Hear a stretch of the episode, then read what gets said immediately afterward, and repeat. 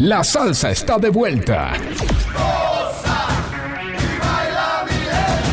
Un programa sin escalas para que te sientas en el Caribe sin moverte de tu casa. Con la conducción de Flavio González, el picante salsero. Dos horas con la mejor música del género de la salsa, entrevistas, anécdotas y mucho más.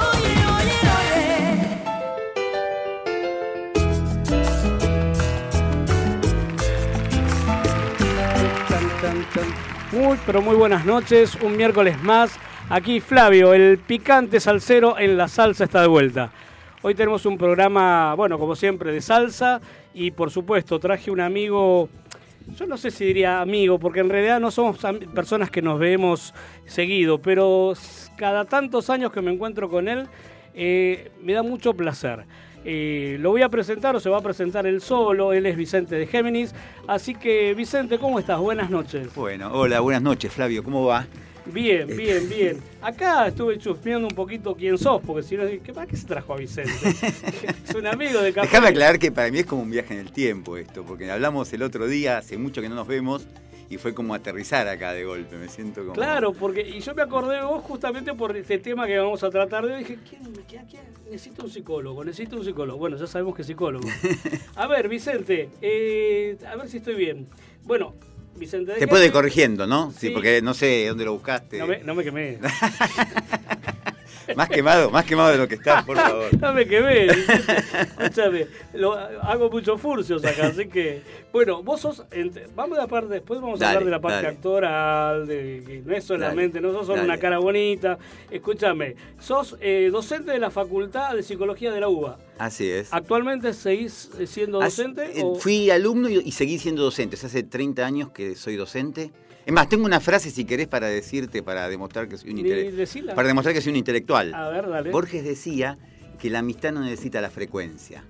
Que uno puede 10 años. La, pareja sí, una relación de pareja, nada, si no te ves por 10 años es raro. Pero un amigo, uno puede tener un amigo de hace 20 años que no ve. Igualmente, cuando se encuentra hay ahí que se recupera de la amistad. ¿Viste? ya está, hice la cita intelectual. Pero igual te, voy a agregar algo más. Eh, no solamente pasa con entre los amigos, pasa con la familia, no con la pareja, como dijiste recién. Porque con la mm. pareja tenés una interacción eh, eh, sentimental y sexual. Claro, y necesitas, necesitas verla cada tanto. Necesitas ponerla cada tanto. Ponerla también. Pero en cambio, con, con, una, una, amiga sí, podés tener que, años sin verte y que a mí me pasa con algunos amigos de la época que hace muchos años atrás que cada tanto, oh Javito, hola Flavia, abrazo, ir a comer algo y después por ahí no lo ves por otros 20 años y no pasa nada, lo mismo pasa con los hermanos. Tal cual. si tenés buena relación, ¿no? Si tenés buena eh, relación. Así que, pero para que sigo, si no me, me vas a ir para otro lado. no, no te paro, no te paro.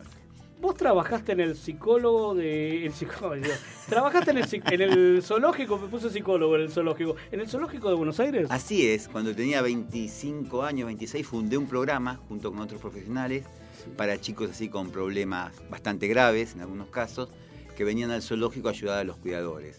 Un programa muy, muy interesante que así con reconocimiento en ese momento internacional. Fue una cosa muy piola y aparte que era muy efectivo en relación a estos chicos tan graves. Yo no sé, pero yo me acuerdo, no sé por qué motivo, llegué a conocer el laboratorio de, del zoológico. Me acuerdo, no sé cómo me dejaron entrar, obviamente muchas cosas en frascos, sobre todo lo que había era eh, lo que la gente eh, le daba de comer a los animales, algunos animales. Ah, sí, eh, entonces te veían las latas de, gaseosa o, cosas así, no sé cosas que no se la, no la destruye el estómago, ¿no?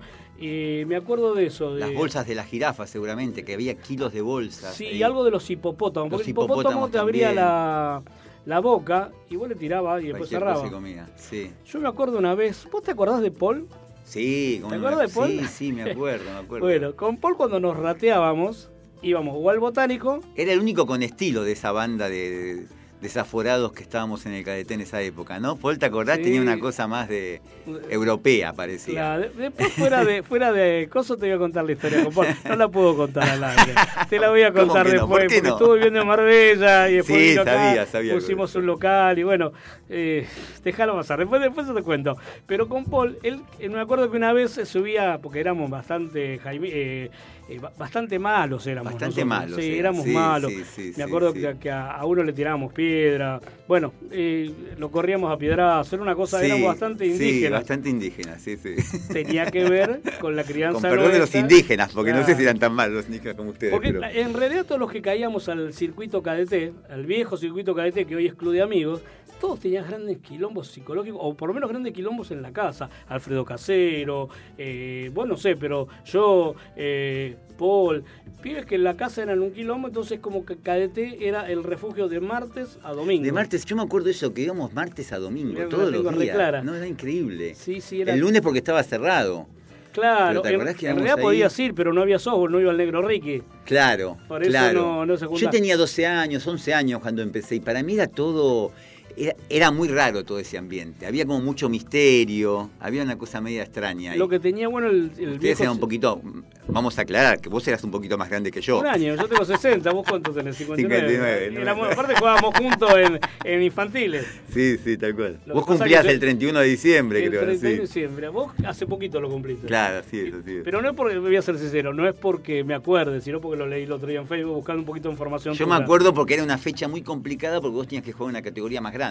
Mirá cómo te acordás. Me acuerdo de eso, me acuerdo que vos siempre. Sí. Yo me pasaba de por una por un día, por un día te pasaba, por ahí me iba a un, a un, seleccionado y me quedaba fuera. Y te quedabas afuera por eso, me acuerdo de eso. Creo que fue el cadete para mí fue y para muchos el cadete lo que tenía o te comía la vida después del cadete a muchos se los comió la vida, como los hermanos Snyder. Cuando digo te comió la vida significa que eh, no sobrevivieron a, una vida, una vida familiar, a una vida un poco más. Algunos eh, terminaron presos, otros murieron, a eso me refiero. Pero no sé si fue el cadete. Para mí, como vos decís, el cadete llevaba gente con muchos quilombos familiares. Algunos fueron rescatados ahí, creo que al revés me parece que KDT ayudó en muchos casos. Claro, lo que en realidad tenés razón, es así. Lo que en realidad quise decir que del KDT no todos salieron eh, geniales. Pero lo que tenía el KDT que era grupo de amigos donde nos poníamos de novio, no sé si te acordás de Dolores, de Sonia. a Sonia la veo, pero Sonia era más grande. Sí. Eh, no sé que, si te acordás de alguna Sonia jugaba, sí, claro, jugaba el softball, Sonia me acuerdo. Eh, pero ¿Salía con vos o con Charlie? No, Sonia puede haber No sé si podemos hablar de estas cosas tan entre nosotros, no sé si la gente entiende, pero, bueno. Estamos arrancando muy rápido. Yo diría que ah, pongamos un freno, Dale. vamos a un tema de salsa, que es el programa en sí, y después tenemos dos horas para, dale, contar de todo. El primer tema se llama Corazón Embustero, por la Grande de Madrid. Tenía la expresión abierta y clara en plena primavera. Su amor cruzó mi vida como una bala perdida y el destino me obligó a que la siguiera. La noche le prestó negro a su pelo y el mar verde esmeralda su mirada. El fuego de su aliento se clavó en mi pensamiento y después me fue imposible ya olvidarla. Por lo que has hecho yo quisiera despreciarte, tener valor para poder llegar a odiarte, pero mi corazón es embustero y miente para no gritar que aún te quiero.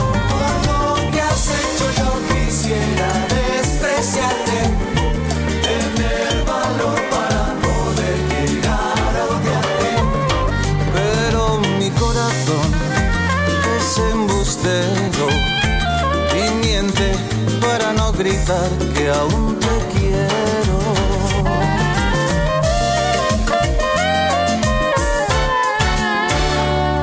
Mezclo en su vida nuevas compañías y nunca tomo en serio mis quimeras.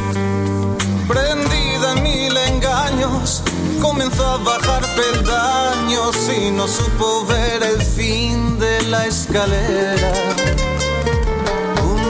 Día la encontré en primera plana del magazine lo más sexy del año, mostrando sus encantos a la mirada de tantos en mí un sabor a desengaño. Por lo que has hecho yo quisiera despreciarte, tener valor para poder llegar a odiarte. Es embustero y miente para no gritar que aún te quiero. Por lo que has hecho yo quisiera despreciarte, tener valor para poder llegar a odiarte. Pero mi corazón es embustero y miente para no gritar que aún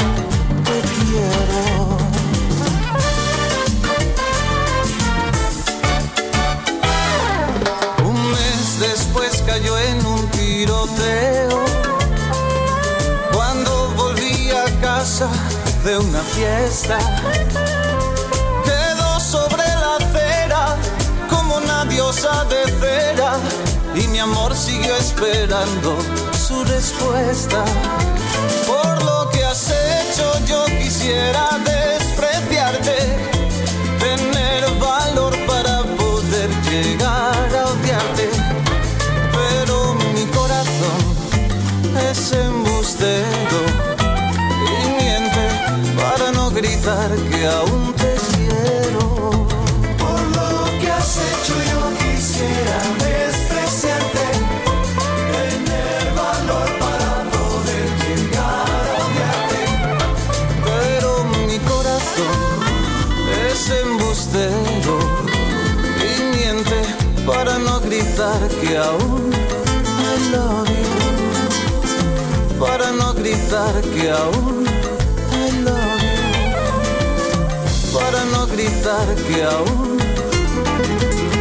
I love you. Un viaje directo al corazón caribeño. La salsa está de vuelta, sin escalas, con los mejores ritmos para cortar la semana. Todos los miércoles de 21 a 23 por FM Sónica.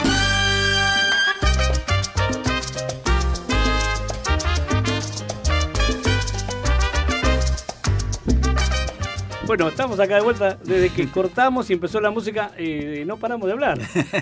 es como reencontrarse con un amigo que está viviendo lejos, en Alaska, ponele. Eh, vos estabas diciendo del padre de, de Adam, Adam Adam, Barnes. Bueno, Adam. te cuento un poquito la historia. Adam Barnes, que era un tipo... La gente no, no escuchó, pero era un yankee que, de KDT, que el pibe hacía fútbol americano y vino acá a Argentina. El, el- el- el hijo se parecía al de la... ¿Cómo se llama esto que eran dos policías? Sí, a. Chips, a Chips, no a Chips, ¿no, era de la moto? ¿O No, Starkey no, Hodge? Starkey Hodge, el, el Ah, ah, Pero mirá. el padre había venido acá a poner un, un prostíbulo, una cosa de eso. Sí, algo de eso, un, un cabaret, un prostíbulo. era, sí. Después no Sí. sé cómo le fue. Ese era el, el padre de que se, se te- terminó viviendo con la mamá de Charlie. Ah, Doctor 4. mirá. El- y todo se relaciona. Todo se relaciona, mirá vos lo que es la vida, ¿eh? Como que es la vida. Escúchame, a contanos, contame algo de vos, así te saco de un poco del cadete y. ¿Qué tenés ganas de contar? ¿O querés que te pregunte algo? Como vos quieras. Mira, tengo un montón de preguntas, pero prefiero. Pará, vamos a arrancar por este lado. Déjame, atención al niño. Eh, Sí, trabajaste en un programa de atención del niño y adolescente con trastornos mentales.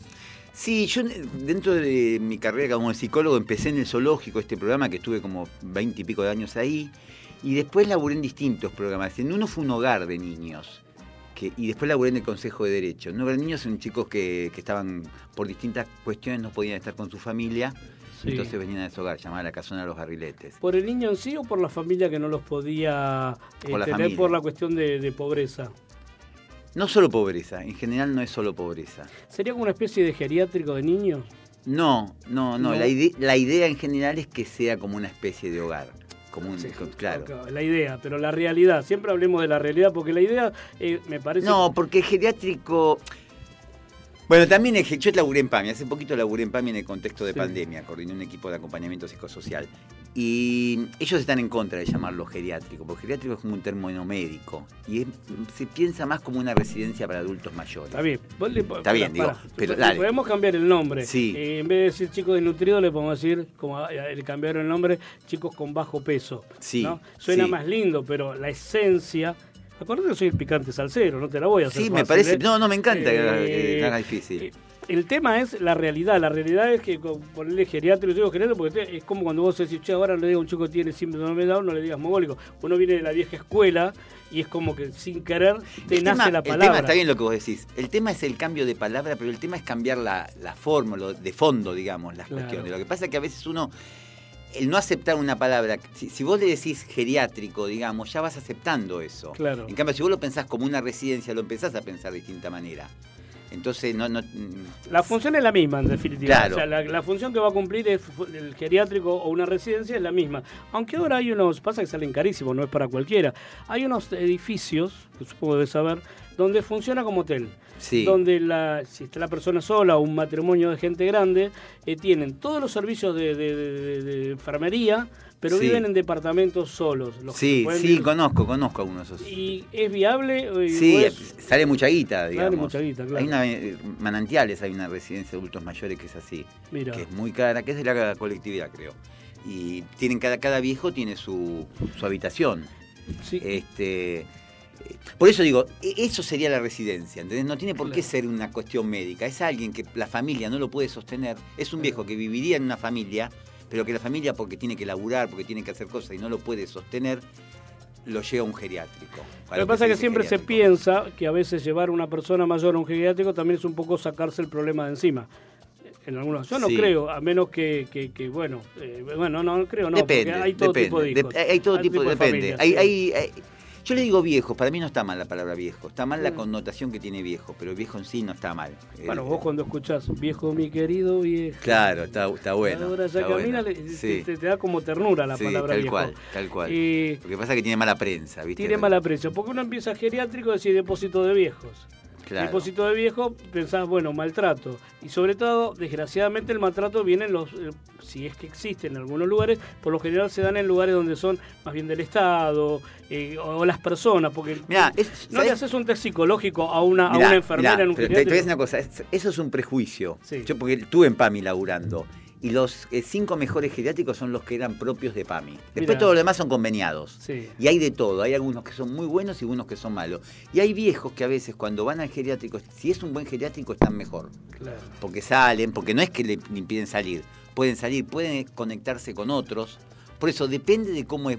Si vos, si recorres los del geriátrico, vas a ver que algunos que son bárbaros, que están buenísimos, que ves que hay un ambiente bueno, y hay otros que decís, esto es un desastre. Sí, Eso sí, claro. conozco porque eh, los abuelos, los padres de mi ex mujer eh, estuvieron en un geriátrico. De hecho, él se escapó porque le había dado un ataque de locura.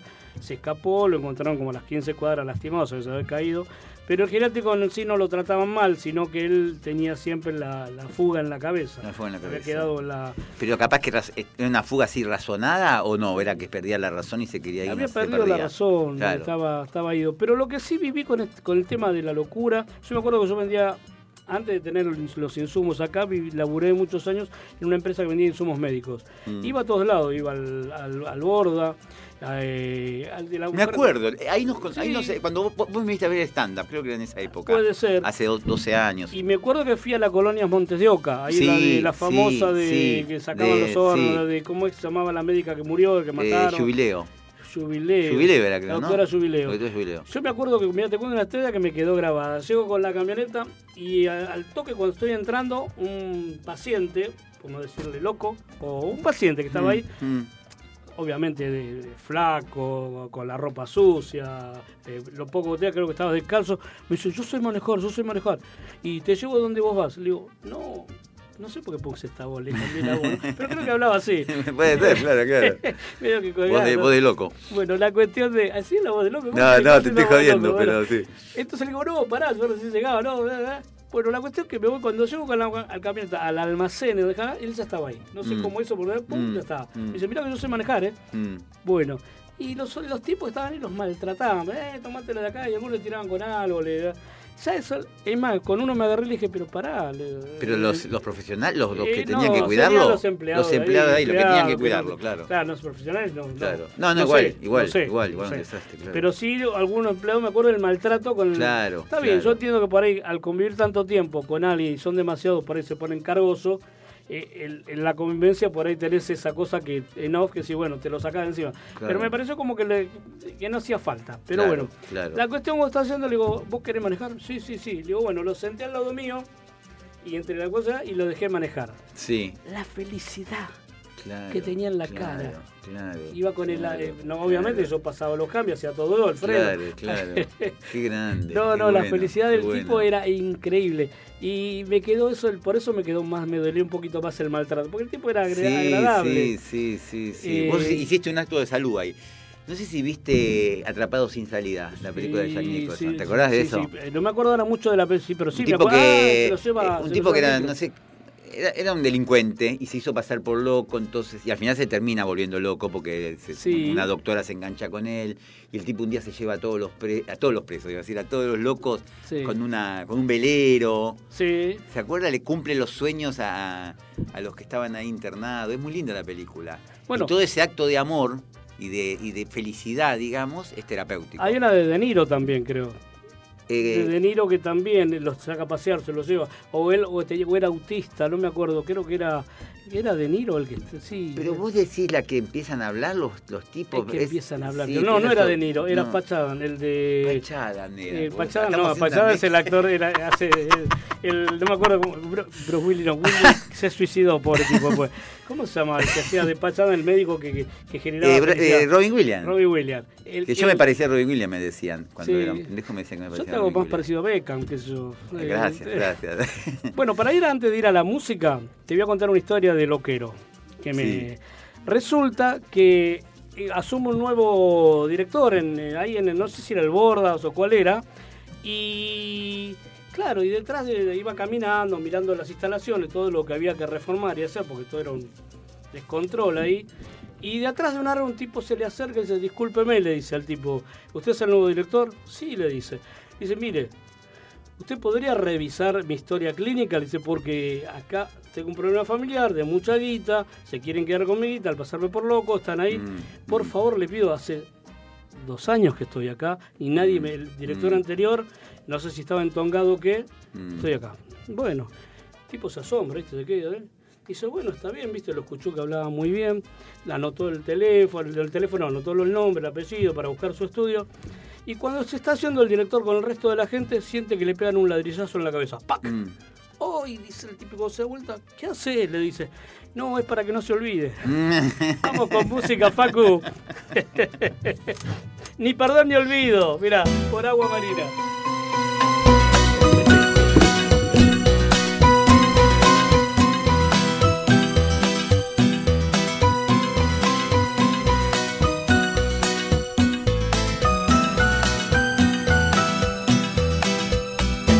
las cosas como están, los hemos perdido, tú por no saberme amar, yo por haberte querido, ¿para qué quieres continuar? Si ya no será lo mismo, seis añicos el cristal, seis añicos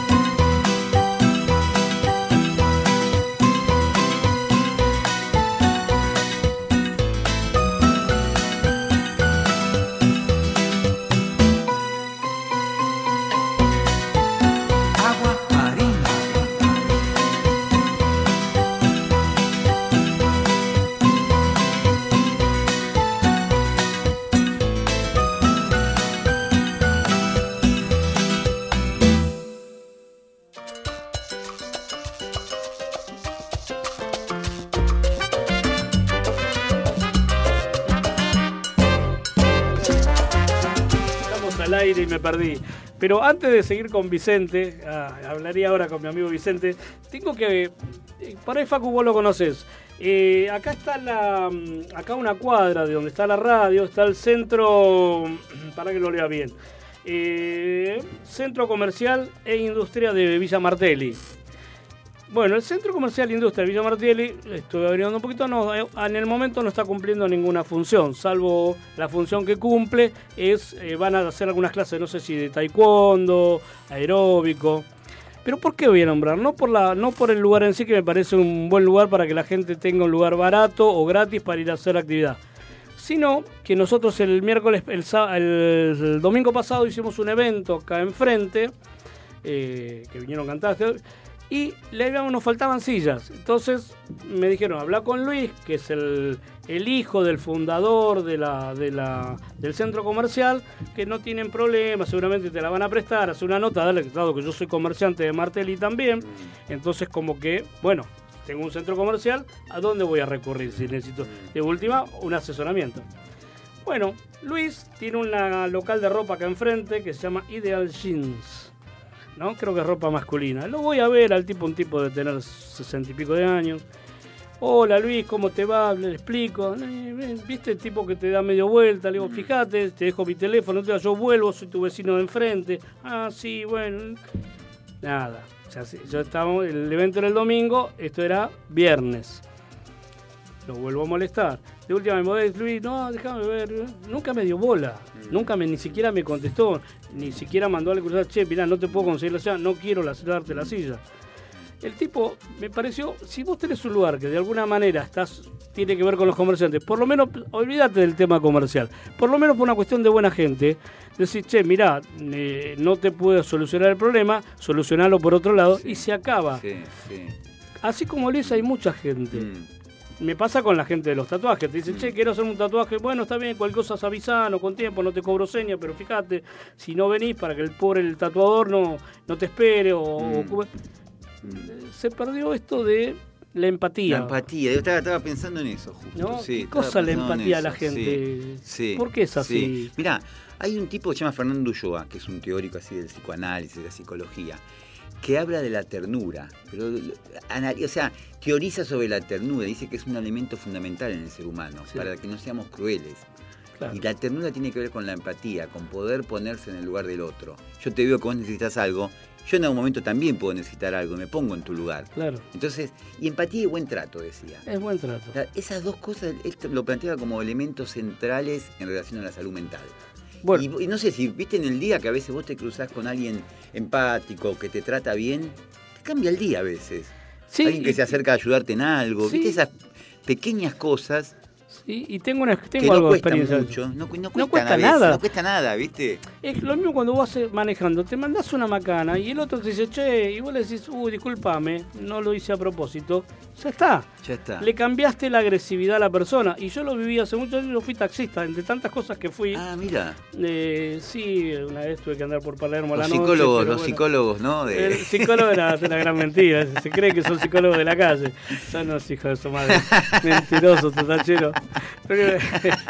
No, pero iba en el taxi con un pasajero venezolano. Pero me acuerdo que en el- a la altura de Pacífico, con un colectivo, yo encerramos una camioneta. Porque queríamos pasar los dos por ahora. Sí. Y la camioneta quedó encerrada.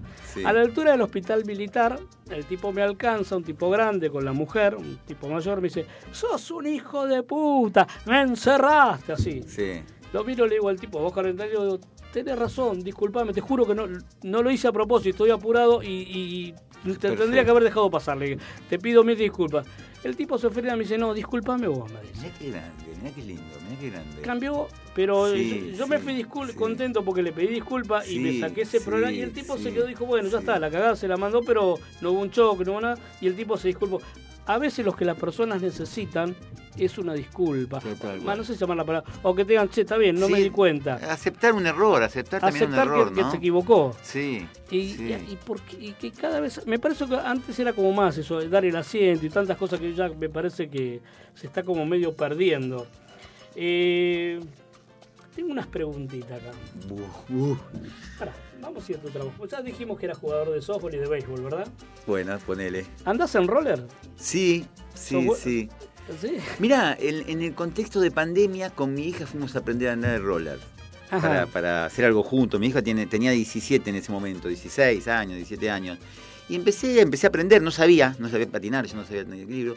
Y me, me encontré con un mundo, que es el mundo de los roleros. O sea, hay como 10 grupos que salen, que son autogestivos, que se juntan, por ejemplo, en Puerto Madero, un sábado a las 4 de la tarde y se van hasta Palermo Mira, y, y vuelven. Ahora nos fuimos a Chacabuco.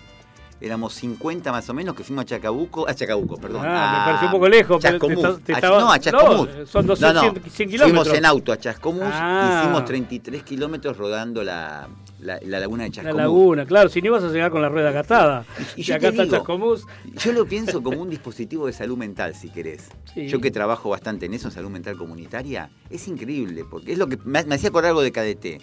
Pero vas ahí, no hay guita de por medio, no se paga nada, Claro. y se hacen salidas y se recorre este, la ciudad. Es un mundo Lo que pasa es que hay muchos mundos así, está como vos dices, los que andan en roles, los que andan en bicicleta andan en también. bicicleta. Que van, se encuentran todos los fines de semana a ponerle acá alrededor del Parque Sarmiento.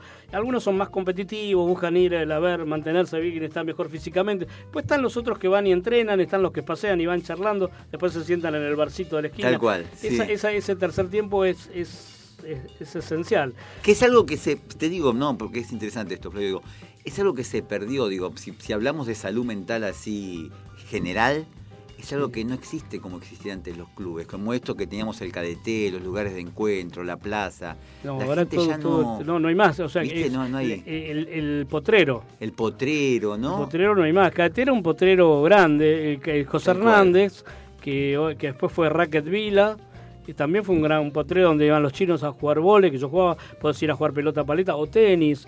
eh, Ahora es club de amigos. No, ese es Club de Amigos, el viejo circuito cadete. Claro, pues, donde, donde jugábamos nosotros el béisbol es lo que es Claro, el pero club de cuando el cadete se empezó a cerrar, que ya se estaba cerrando, la mayoría nos fuimos a jugar un tiempo a José Hernández, que Sí, quedaba yo iba, yo iba, Lisandro La Torre. Lisandro La Torre, La exacto. Torre, bueno, iba eso sí. después se convirtió en Racket Villa. Sí, se lo dieron sí, tenés razón, sí. Ahora creo que tiene otro nombre.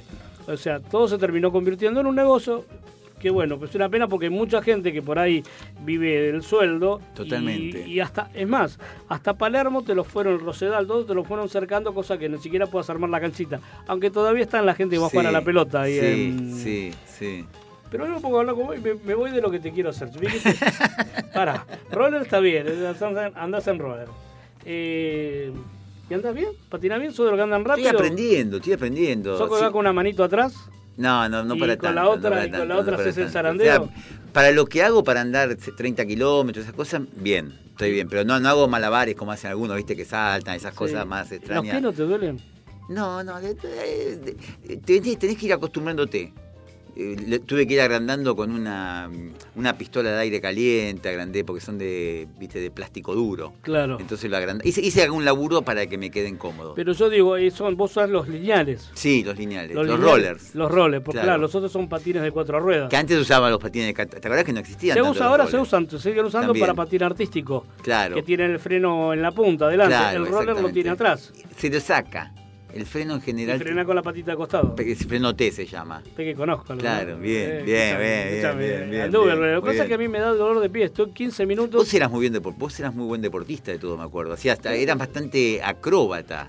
Yo me presenté ¿Te en el circo una vez con Pablito Rodríguez y otro. Vos estabas en. ¿cómo- ¿Vos no te laburaste? Ahora me hiciste acordar. Con este, con Martín Caradagian no laburaste. No, no, no, no, no. ese quién era yo, era. No, me acuerdo. ¿Te El acordás que de- había uno que el hombre de la barra de hielo Era, era? de- Pirino, estaba, bueno, estaba el hombre de la barra de hielo, había un montón. Eh, Pero hay uno de que era ahí. era uno que bajaba Había-. Yo pensé que vos habías laburado No, no, ahí. había uno, pero Había uno, no ¿te acordás? quién. Pero, ¿te acordás? Bueno, el parque está en Las Heras y Coronel Díaz, ¿lo ubicás? Sí, Enorme. sí, sí. Antiguamente eso fue una Una penitenciaría. cárcel, claro, sí. El Cuando- padre de Petinato, creo, creo que la dirigía el padre de Petinato. Ah, mirá. creo, creo, eh, hay que No chequearlo. sabía. Cuando Sí. eso lo tiran abajo, quedó un espacio donde iban los, eh, ¿cómo se llama? Los, los circos. Sí, Ponían ahí las carpas y ahí había circo. Y sí. una vez que nos salimos del cadete, siempre tomamos con referencia al cadete, llegamos ahí al, al ¿cómo se llama? Al circo. Yo era chiquito, yo, bueno, soy chiquito, era rubio, chiquitito, siempre tuve, parecía que tuviera menos edad de la que tengo. Sí, Hoy me dan 32. sí, bueno. 32 años de cárcel te dan, boludo. ¿Qué? Si no- Sí. Entonces era medio tandarica. Y yo en ese momento caminaba con las manos, hacía vueltas. Y fuimos con Pablito, porque éramos media cadradura y otros, al circo. Y justo no sé quién sería el que estaba ahí. Y le decía que yo sabía que hacía piruetas, sabía caminar hacías- con yo las me manos. acuerdo, sí, sí, eras muy bueno Sí. aparte en eso. Y el tipo me dice, bueno, ¿qué sabes hacer? Y me ar- había unas como una especie de tarima donde se paraban los elefantes, Sí, que son unas así como... sí, sí, me acuerdo, sí. Bueno, y me puse a hacer la vertical y empecé a bajar las tarimas con la haciendo vertical. Y parece que otra boludez más. Y el tipo dice, bueno, decile a tu mamá que, te, que venga y te traiga. Claro. Y, y vemos. Claro. Mi vieja nunca me dio pelota. O sea que dio. se cagó mi, mi carrera de... de, de- De sí, mal- Sí, pero era muy. ¿Por qué entrenabas en eso? No, me- ahora me hiciste acordar de eso. Eras muy bueno en eso. Porque estaban las barras del carril y las paralelas. cadeté, Sí, que hacíamos. Estaban las barras y las paralelas y al lado estaba la cancha de volei. Sí, ¿Lo sí. Sí, sí, sí, que jugaba. Me acuerdo de los partidos de vóley, me acuerdo de. Pará, vamos Sí. a ir a otro tema. Sí. Así seguimos nombrando. Este, ¿Estás ahí, Facu? El tercer tema es eh, ¿Dónde estarás? Por Ray, Ray Sepúlveda. Son tantos días que no duermo y pienso en ti. Preso en mi casa y el silencio por amigo. Mientras el viento va llamando en el cristal. Te espero aquí. Vuelve conmigo. En nuestra historia hay algo que no marcha bien.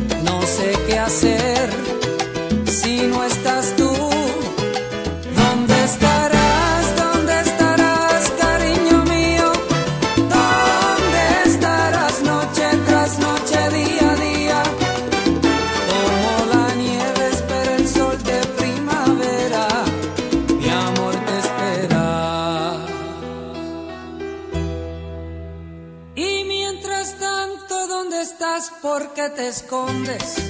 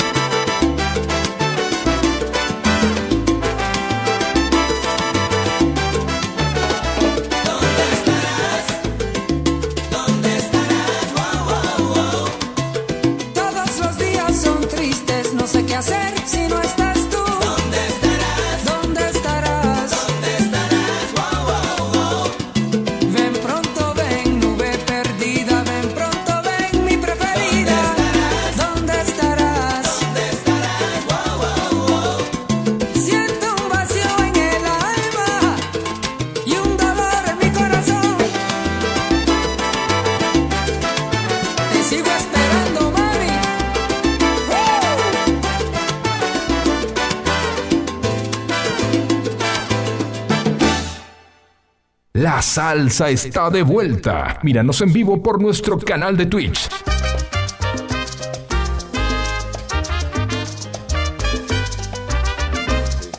Volvimos, volvimos. Pasa rápido el tema. O, o- o Bueno, será que no- la previa. a hablar.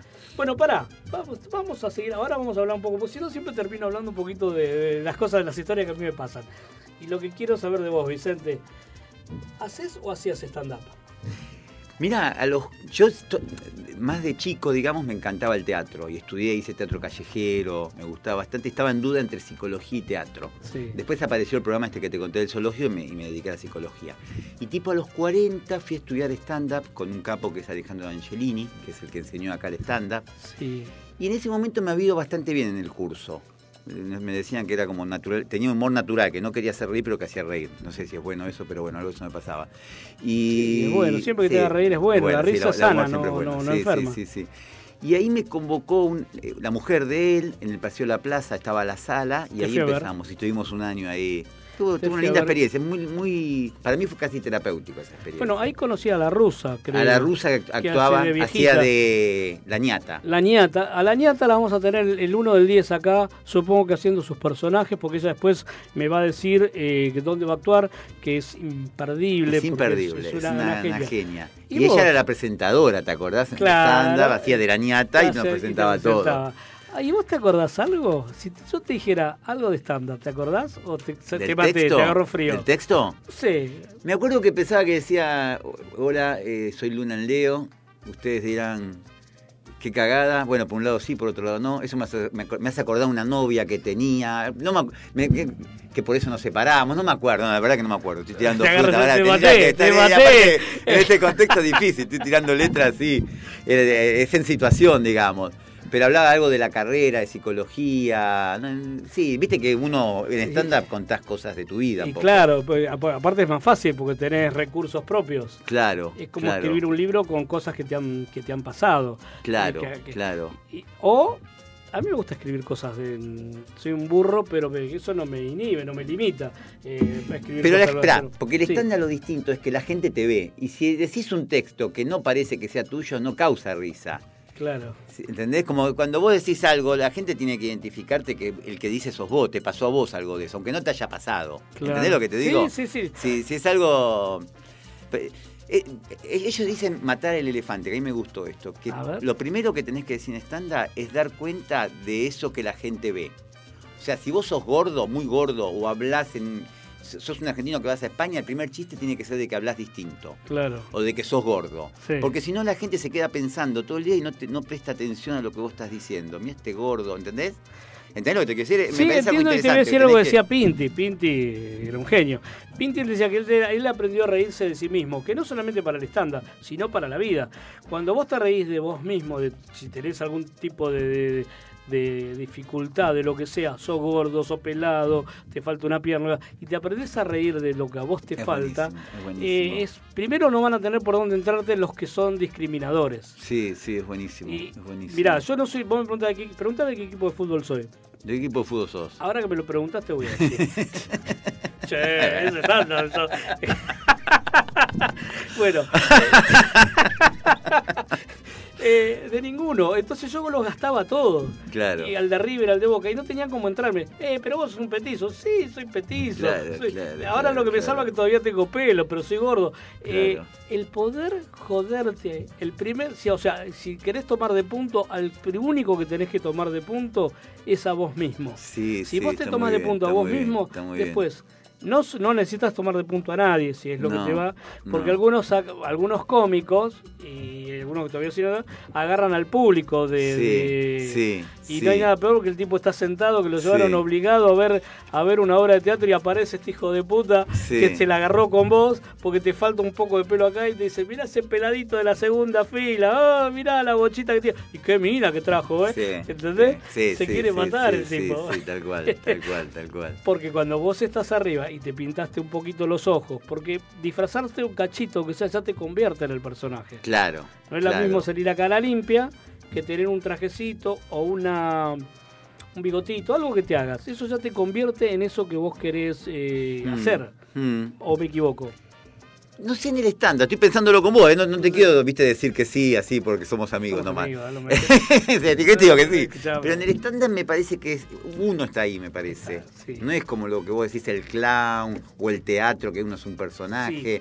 Ahí me parece que uno no es un... No excepto la, la ñata sí es un personaje, Sí, por pero no hay una pintadita de ojo, o salís a cara lavada, o un trajecito que usás siempre, que decís, este lo uso para No. actuar, una remerita. No, hay un lugar, me parece que hay un lugar distinto al público ahí, que vos sos el que tenés que manejar la energía del lugar. Me parece que algo de eso el stand-up es. Y no es fácil. Y no es fácil, Y hacer reír no es no es fácil. fácil. Y vos estás muy expuesto ahí, porque lo- la risa es instantánea o no, aparece o no aparece. Sí, sí, Yo sí. las funciones cuando iba que la gente no se reía es un bajón. Y te querés matar. Que ellos dicen, eh, hay, hay que aprender a que no te entren las balas, dicen los estandaperos, por lo, que yo me acuerdo de esa época. Que es este, bueno, te puede salir bien y te puede salir mal a veces. sí, sí. No, no, no es que uno es bueno o es malo en eso. Yo creo que ahí se dan dos cosas. Una, que uno a veces no viene con la misma energía y la, no, no cuenta el, el chiste o la historia de la misma manera, Totalmente. Aunque uno cree que sí, entonces llega, al público le llega de una manera distinta a Mm. lo que vos normalmente decís, eh, acá, acá donde tengo, acá viene el remate, acá donde se ríen, Sí. y vos decís, vino el lugar de la risa Sí. y no apareció la risa, Sí. te querés matar. Mm. Después pueden pasar dos cosas con el público. Una es que te encuentras un público de amigos, están todos muy divertidos y decís, sorete, chicos, Sí, hay sí. sorete. La, la primera función, la primera función de los Oh, amigos, vos, vos sabés sí, bastante del teatro, sale buenísima la Sale primera buenísima. se- La segunda es un bajón a veces, la segunda función Pero es tiene un que, bajón. también tiene que ver el público. El público no es lo mismo, porque te compra un público medio, viste, o un, Totalmente. justo un juego de la noche. Bueno, le regalaron las entradas y el tipo va a ver estándar, no tenía ganas. Totalmente. Se le quedó la milanesa en la heladera. Sí. Y vos decís, sí, hijo de puta, ¿cómo me vas a reír? A ver, haceme reír. Sí. Y encima te lo hace a propósito, porque vos estás ahí tirándolo. aparte ve el tipo que se te cae una, una gota de sudor. Y te desafían, te sí, sí. desafía. Hijo de puta, tenés que Sí, bajar y meter sí, un sí, cachetazo sí, sí, andate. sí, sí. No, tenés que manejarlo. Tenés que tiene un nombre, ¿cómo se llama eso? No sé. El tipo que, que viene, no me acuerdo, tiene un nombre en el stand-up, el tipo que viene a joderte, a cagarte la función. Y vos tenés que manejarlo eso, Claro. ¿viste? Y ahí esto es una destreza para el que está ahí, porque maneja un poder, te disputa el poder un poco ese tipo. Claro, claro. Si tenés uno que normalmente lo podés suplir con el resto del público. claro, uno. claro, claro. Hasta, ahí sí conviene, ahí sí conviene tomarlo de punto. Porque Pero con- le trasladan la energía, hijo de puta, vos me querés cagar la noche a mí. Y Pero mira, Flavio, te voy a contar una cuando me acuerdo el profesor lo contaba, que yo no me acuerdo los nombres, pero creo que era en Nueva York, un estandapero de la puta madre, que pasó que entraron un par de negros afroamericanos, ¿viste? Lo que decía afroamericanos, Sí. borrachísimos, y medio que lo desafiaron al tipo. Y el tipo tiró un par de chistes racistas, se lo manejó mal Uh, y lo cancelaron. uh. Y se le terminó su carrera. Esto, esto lo cuentan siempre los estandaperos. Entonces hay que tener mucho cuidado cuando uno. ¿De qué manera? no tenés que dejar que te pase por encima. Pero tampoco lo puedes hacer pelota, No. lo puedes humillar o puedes, no puedes hacer un chiste políticamente tan incorrecto, ¿viste? sí, sí, bueno. Más en Estados Unidos, imagínate, con- capaz que acá no pasa tanto, ¿viste? Algo parecido. Alguien que no es un negro, aparte, porque sos un negro vos podés capaz de hacer eso. Bueno, pasa que encima ahora todo está tan sensible. Yo a, mí me encanta, yo tenía un cuento de ganga, de gangoso, que era, Sí. a mí me encantaba. Y después digo, lo cuento, no lo cuento, porque viste, a veces decís, viste, vos ahora no, no te metas con los gangosos, no te metas con el petizo, no te metas con el... Y entonces a veces también te limita a ver, por ahí si vas al teatro y el tipo ya saben que este tipo cuenta de todo, el público que va te lo va a permitir porque va a escuchar eso. Sí, hay, hay uno que es ah, Celsi, que hace humor negro, que hace humor con todas No esas lo cosas. conozco, sí. pero- Es muy duro, Sí, sí. es muy duro. Bueno, acá hubo muchos artistas que, que, que apuntaban a. ¿Cómo se llama este que falleció? Que era piloto. Era, Eh, no, Peña, Fernando Peña, un era genio, fuerte. Una vez creo que a una le metió la chota en la boca cuando iba caminando. O sea que Sí, Peña no, no, no andaba con chiquita. sí. También era, era un capo el tipo. Era un ¿eh? capo también, pero Eh, sí. Pero bueno, es lo que hablábamos un ratito fuera de la radio, lo que tiene que ver, eh, ¿cómo es que dijimos? Eh, no tener prejuicios, pero tener límites. Claro, algo así, claro. ¿no? Sí, algo así, algo así. Vos, vos dijiste la frase Eh, esa. ¿Qué, qué sería un prejuicio según un psicólogo? No, es, es- es un juicio previo a partir de determinadas características que uno supone generales. Como eh, los negros son chorros, lo- lo- no sé, viste, Eh, asumir una categoría que son todos iguales a eso. ¿Entendés? Los, los judíos son tacaños. Sí. Eso es un prejuicio. Bueno, yo- ¿Entendés? Porque no conocés a todos los judíos y no, y no conocés- digo, Sí, sí. e- esas frases son... como que hay miles, ¿eh? Si nos ponemos a pensar, hay miles de eso. Bueno, hay, hay como una especie de chiste que en realidad tiene que ver con esto del prejuicio, que es, y de acá vamos al próximo tema, que es el tipo se le queda el auto en el medio de la noche, no sé si Sí. lo sabés. Sí, metete el gato, lo Metete gato. el gato en el sí, culo, claro. sí, el tipo ya se hizo, ya, ya pensaba lo que le iba a pasar. Y le pasa, salvando la diferencia, a mucha gente. que Dice, no, pero eso tiene que ver, no sé si con el prejuicio, sino con el temor, a la vergüenza. A la vergüenza de, tengo que hacer algo, tengo que preguntar- preguntarle algo a alguien. tengo y, y vas diciendo, te vas poniendo todos los no primero para no llegar hasta ese lugar. Es como Sí, que te puede pones un montón de puede vallas ser, puede ser. Y después te dice, no, bueno, Puede lo ser. que pasa yo no me importa nada. No, en real el problema lo tenemos que no te animás a ir a discutir con el tipo que te está cagando y decirle, che, me estás cobrando la luz, eh, la factura yo ya le di de baja y me la estás cobrando igual. Sí. Y esa cosa de ir a discutir con alguien, a nadie le gusta. Sí, sí, sí. Igual, espera, me quedé pensando en otra cosa. Perdón, no te di mucha pelota. me quedé pensando los prejuicios sobre los argentinos. Interesante eso. a ver.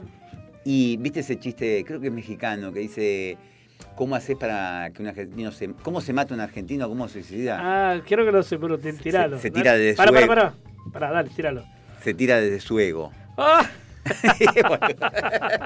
No, no, da igual, no importa, no sé si es un buen chiste. ¿Algún otro? Pero los prejuicios, que, Sí. ¿cómo nos ven a los argentinos? ¿Viste? Eso los prejuicios, digo. Que es pensar que todos los argentinos somos de la misma manera. También digo, los prejuicios sobre nosotros mismos, ¿no? Claro, lo que pasa es que cuando uno es como cuando uno habla del español o hablas de, del gallego, es como que tomás toda España. Y sí. el argentino en realidad no son todos los argentinos, son muy poquitos los argentinos que son cancheros, el que va a Europa se hace el cancherito, el que Bueno, yo la soy porteño, reclara. yo soy porteño y no soy, no- No. yo no me, no me veo por ese lado, no sé, no Pero me, vos sos, espero. vos sos psicólogo. Ah, bueno. Claro. si encima sos canchero, psicólogo, vení, pibe, vení, sentate, contame, contame. ¿eh? Ya está, no me conté nada, ya sé igual tú. ¿Vos decís papá. que no hay psicólogos cancheros? ah, ¿Vos decís que hay no psicólogos Pero te la cancheros? tenés que jugar desde como que estás escuchando, por lo menos, ¿no? Puede ser, puede ser, puede ser. Después se van y se van de joda, de fiesta, pero sí, quiero sí, decir puede que ser. Mantienen una, mantienen una, una, una formalidad. una formalidad. ¿Y vos mantenés una formalidad con... ¿Trabajás con pacientes adultos o solamente...? Sí, tra- he trabajado y trabajo con todo. Ahora trabajo en un centro de salud Sí. y doy clases, bueno, que te contaba ahí en la facultad y con pacientes privados. Y sí, eh, tengo un grupo de viejos ahora, por ejemplo, de gente grande. ¿Y cómo, cómo, cómo los tratás o cómo, y cómo te tratan ellos? Yo me- soy bastante desprofesionalizante. A mí no me gusta el tema de, eh, de- de mentir algo en el vínculo, digamos. Me gusta más que haya un verdadero encuentro con el otro. Sí, ¿Viste? No de un lugar de yo soy profesional o tengo más saber o más poder que vos. Claro. Sino trato de que haya una cuestión más simétrica en los vínculos y más empática, como decías vos. Yo, yo soy más ese tipo que quizás se pa- parece el psicólogo este que hacía Robin Williams, sí. ¿no es cierto? Más como un psicólogo, bueno, ponele. iba O el profesor, no, el médico, profesor era Como un médico de pueblo. Bueno, claro, ¿no? Lo que se entiende por médico de pueblo o psicólogo en este caso de pueblo, que, que, bueno, déjame la gallina o déjame, no tenés nada, no te cobres, bueno, no digo que no cobres, pero quiero decir en el sentido de, del trato. Eh, Mira, Flavio, justo eso, viste yo te decía que yo doy clase de eso justo en la UBA. Y, y- y una de las cosas que se perdió en la salud, más en la medicina, por ejemplo, es este, el de contacto con el otro. Sí, Vos sí. vas a ver a un médico y a veces te pasa por máquinas y ni te ve casi. Claro, O no te palpa, no te toca, no te habla. sí. Te trata como si fueras un objeto de, de la medición de las máquinas, ¿viste? ¿Entendés? Este- este, es, es algo, lo que vos dijiste del médico de pueblo. Por eso digo, no es que uno reniegue de la tecnología que está bien en la medicina, pero te, vi- te quita todo eso que era lo que tenía este médico de familia, ¿viste? Que te conocía. Vos sabés que me hiciste acordar, eh, mi hija Lucila, que te dije que es psicóloga, trabaja con. hizo unas pasantías en uno de estos de la mujer, donde van mujeres con violencia de género. sí. Y le cayó una mujer eh, quemada viva, estaba, le habían Sí. prendido fuego, todo el marido, un tipo, un psicópata, un loco, que encima le tiraba peda- un poquito de alcohol así. Mm. Y entonces la mujer lo único que pretendía cuando vino era preguntar si iba a poder conseguir trabajo. Mm. Entonces, cuando mi hija me cuenta, a mí naturalmente me sale preguntarle, ¿y qué hiciste? ¿No le diste un abrazo? Mm. Como entendiendo que lo que Sí. necesitaba esa mujer, por ahí un abrazo, no el desprecio. Primero por la actitud de Sí. estar toda quemada, y segundo que por ahí no necesitaba que la aconsejen, bueno, tu No, está, marido. está muy bien lo que dijiste, está muy bien lo que dijiste. Y no me acuerdo que me contestó mi hija, porque mi hija es más fría en ese sentido, ¿viste? Sí. Se- de hecho, se psicoanaliza. ¿Vos te psicoanalizás? Sí, sí, sí. ¿Es obvio. necesario? Sí, yo creo que sí. ¿Todos necesitamos sí. psicoanalizarnos? No todos, pero los que trabajamos en esto me parece que sí. Te la voy a dejar para ahora porque tengo preguntas por eso. Ah. Vamos, Facu, al próximo tema. Mi media mitad de Ray Ruiz. Es muy importante lo que.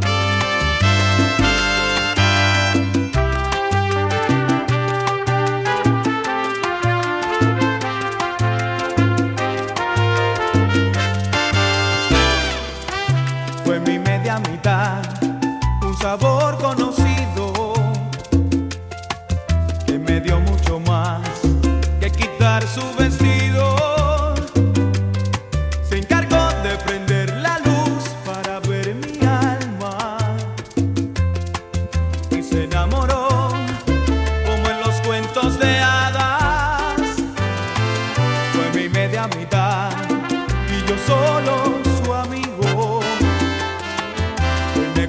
Pensar que esté todo perdido.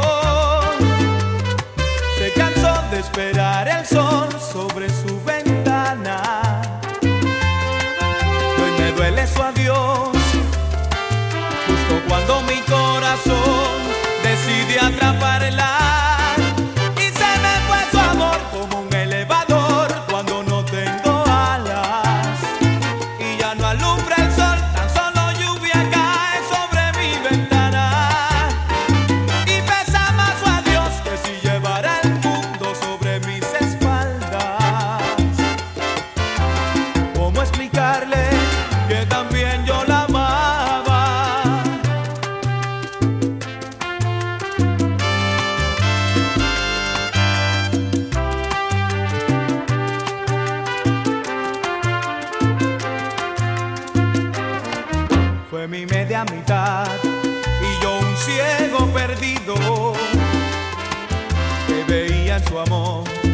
mi bastón preferido. Se cansó de esperar el sol sobre su ventana. Hoy me duele su adiós,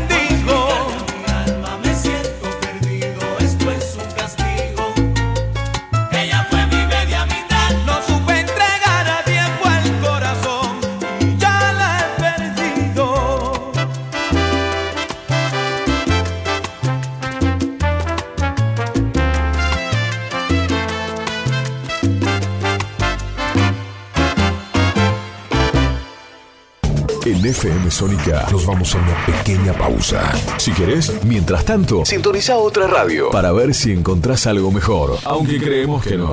Aunque creemos que no.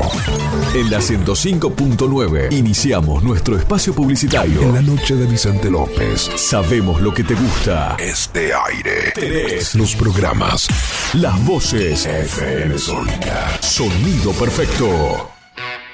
Hay mayor satisfacción de que te presten un cargador cuando te estás quedando sin batería. Gracias a la vida. Tu pulso vuelve a su normalidad, volvés a respirar mejor y hasta te mejora el humor.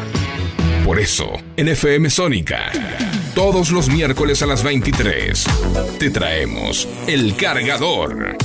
60 minutos con música e información. El Cargador.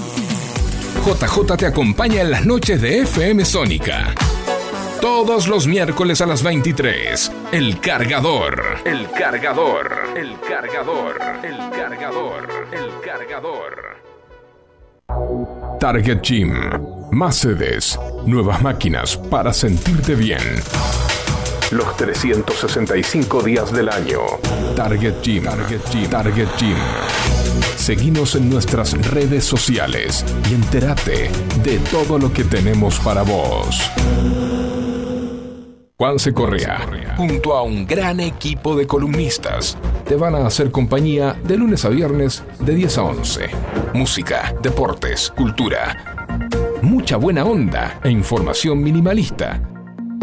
Porque sabemos que menos es más. Sanitarios Bronce Sur, desde hace más de 40 años, ofreciendo soluciones para instalaciones de agua, gas, incendios, bombas, griferías y calefacción.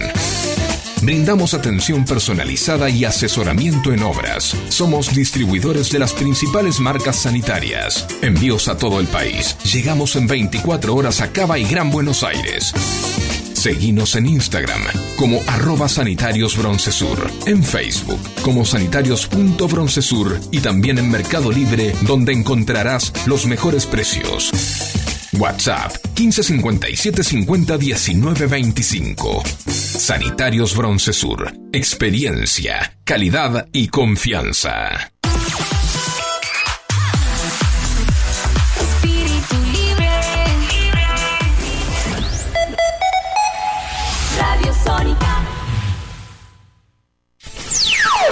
FM Sónica.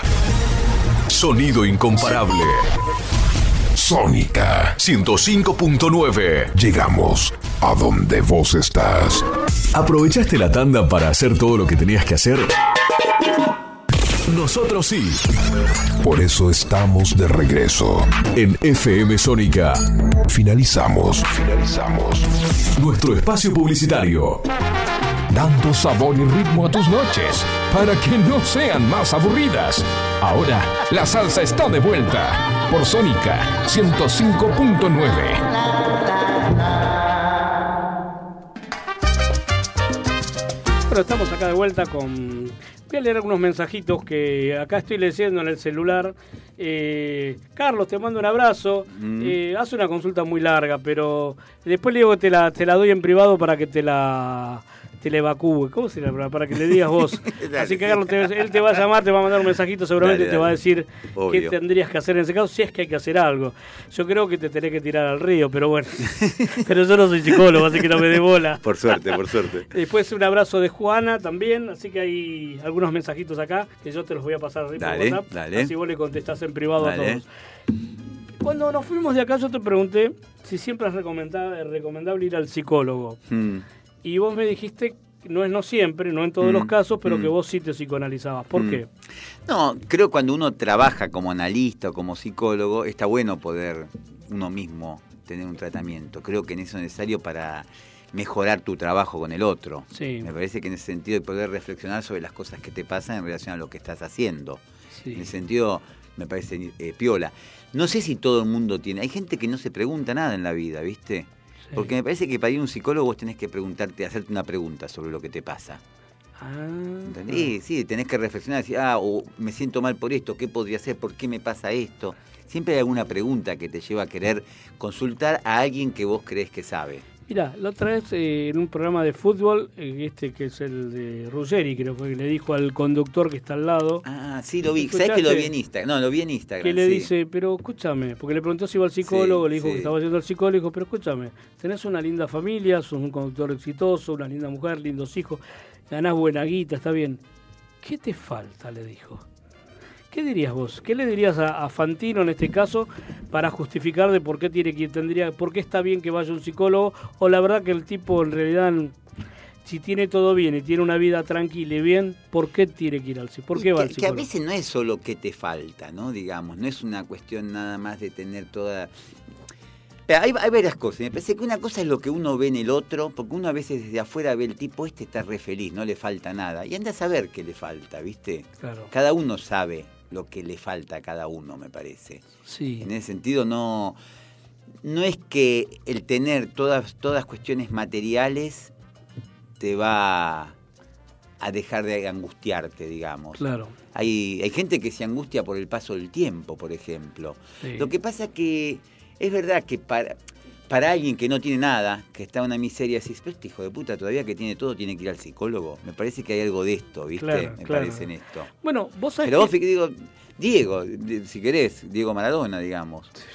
Claro, Tenía de todo y no sé si, viste, claro. tenía todo, tenía el éxito, tenía todo y mira, fue un tipo... Todo lo contrario a Messi. Bueno, claro, Messi Como- todo lo son contrario. dos claro. personalidades Dos distintas. personalidades distintas. Y los Pero dos fabulosos. Los dos fabulosos, sí, en su arte, ¿no? Pero me hiciste acordar el- cuando iban mis hijas al colegio, había una mamá.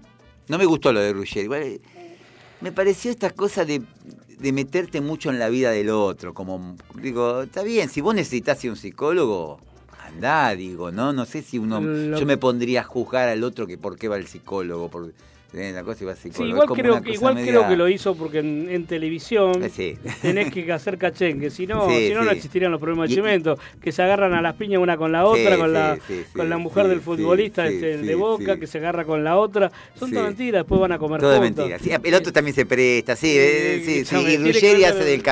Sí. Que tampoco creo que sea tan cavernícola, No, pero él hace no, medio del cavernícola. de tiene un personaje, tiene un que le- personaje que, le, da, que le da le da resultado.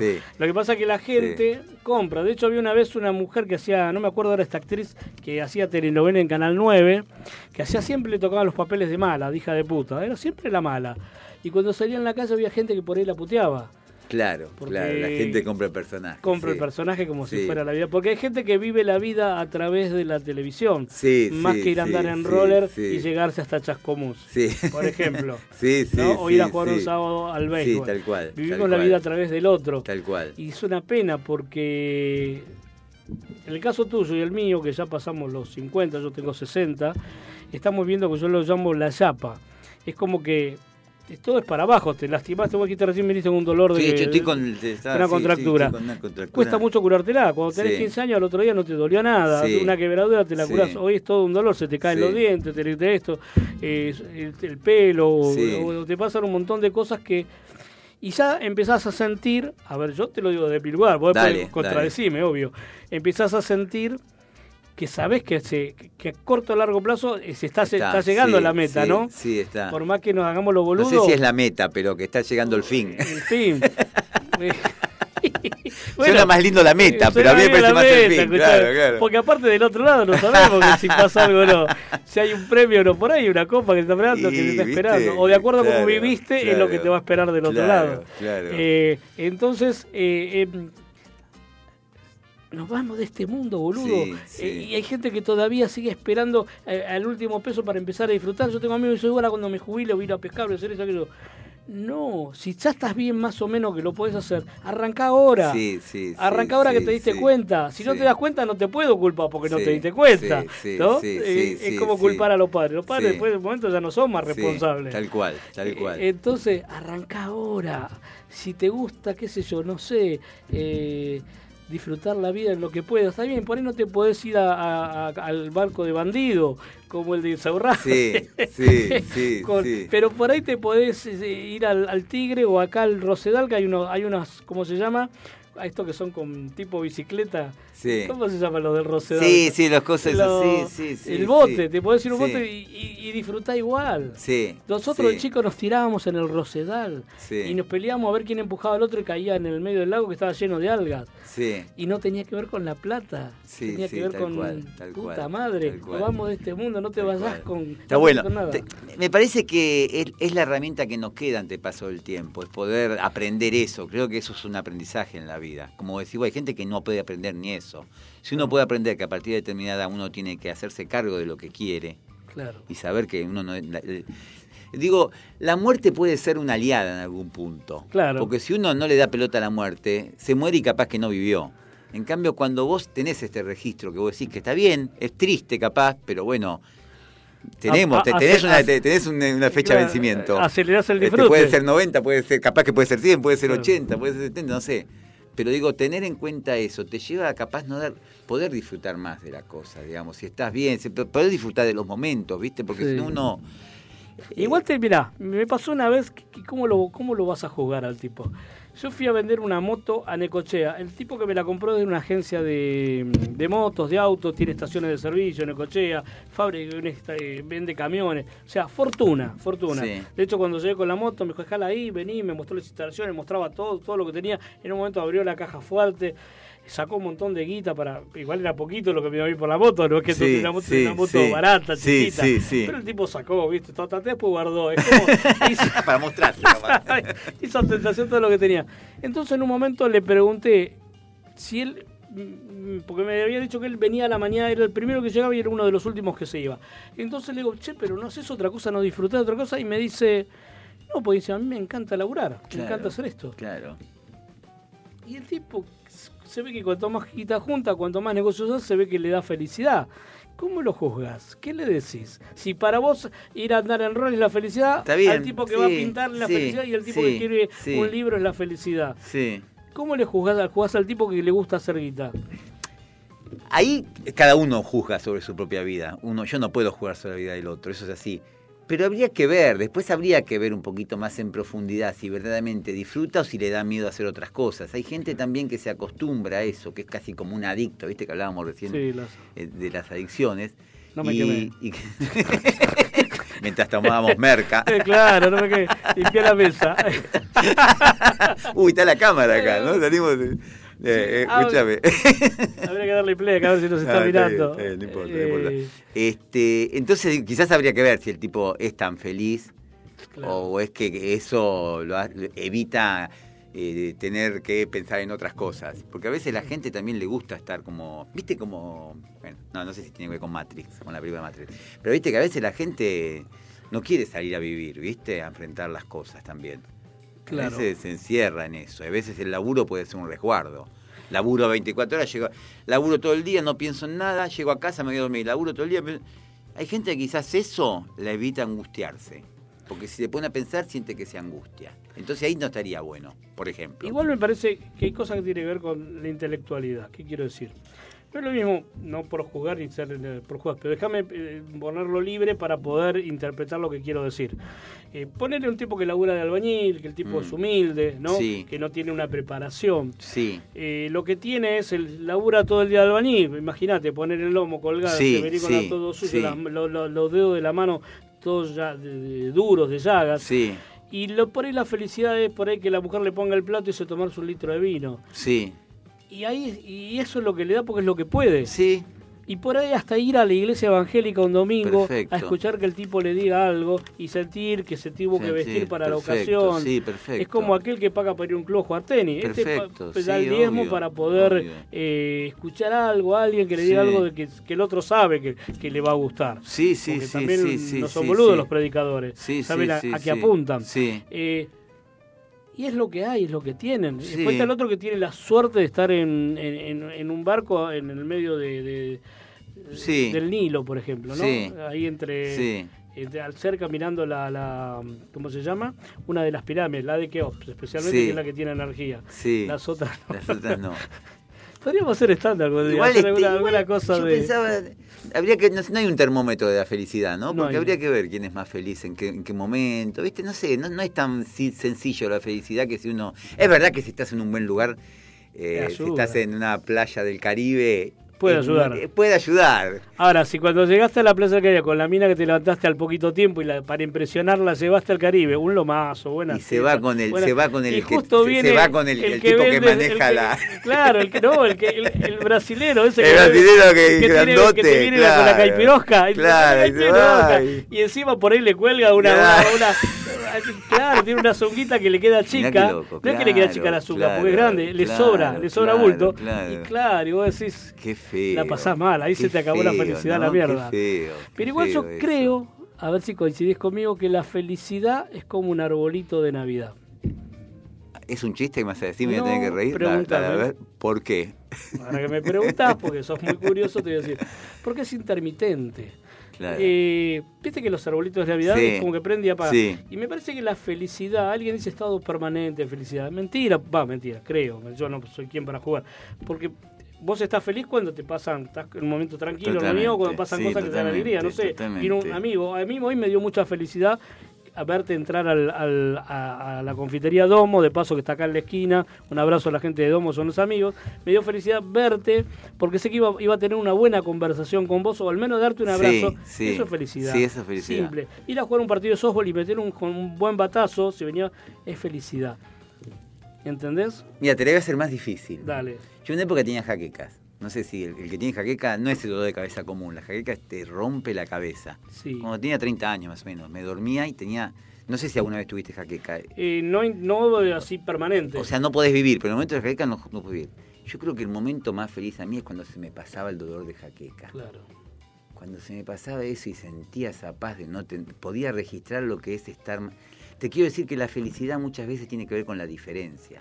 Con la diferencia. Porque si vos no te duele nada, no te das cuenta, no estás feliz. Claro. Pero si te empieza a doler algo, decís, qué feliz sería. Y como que no cuando me no estás enfermo y de esto". golpe estás enfermo. ¿Viste? Por eso te digo, entonces Sí. es, muy compleja la felicidad.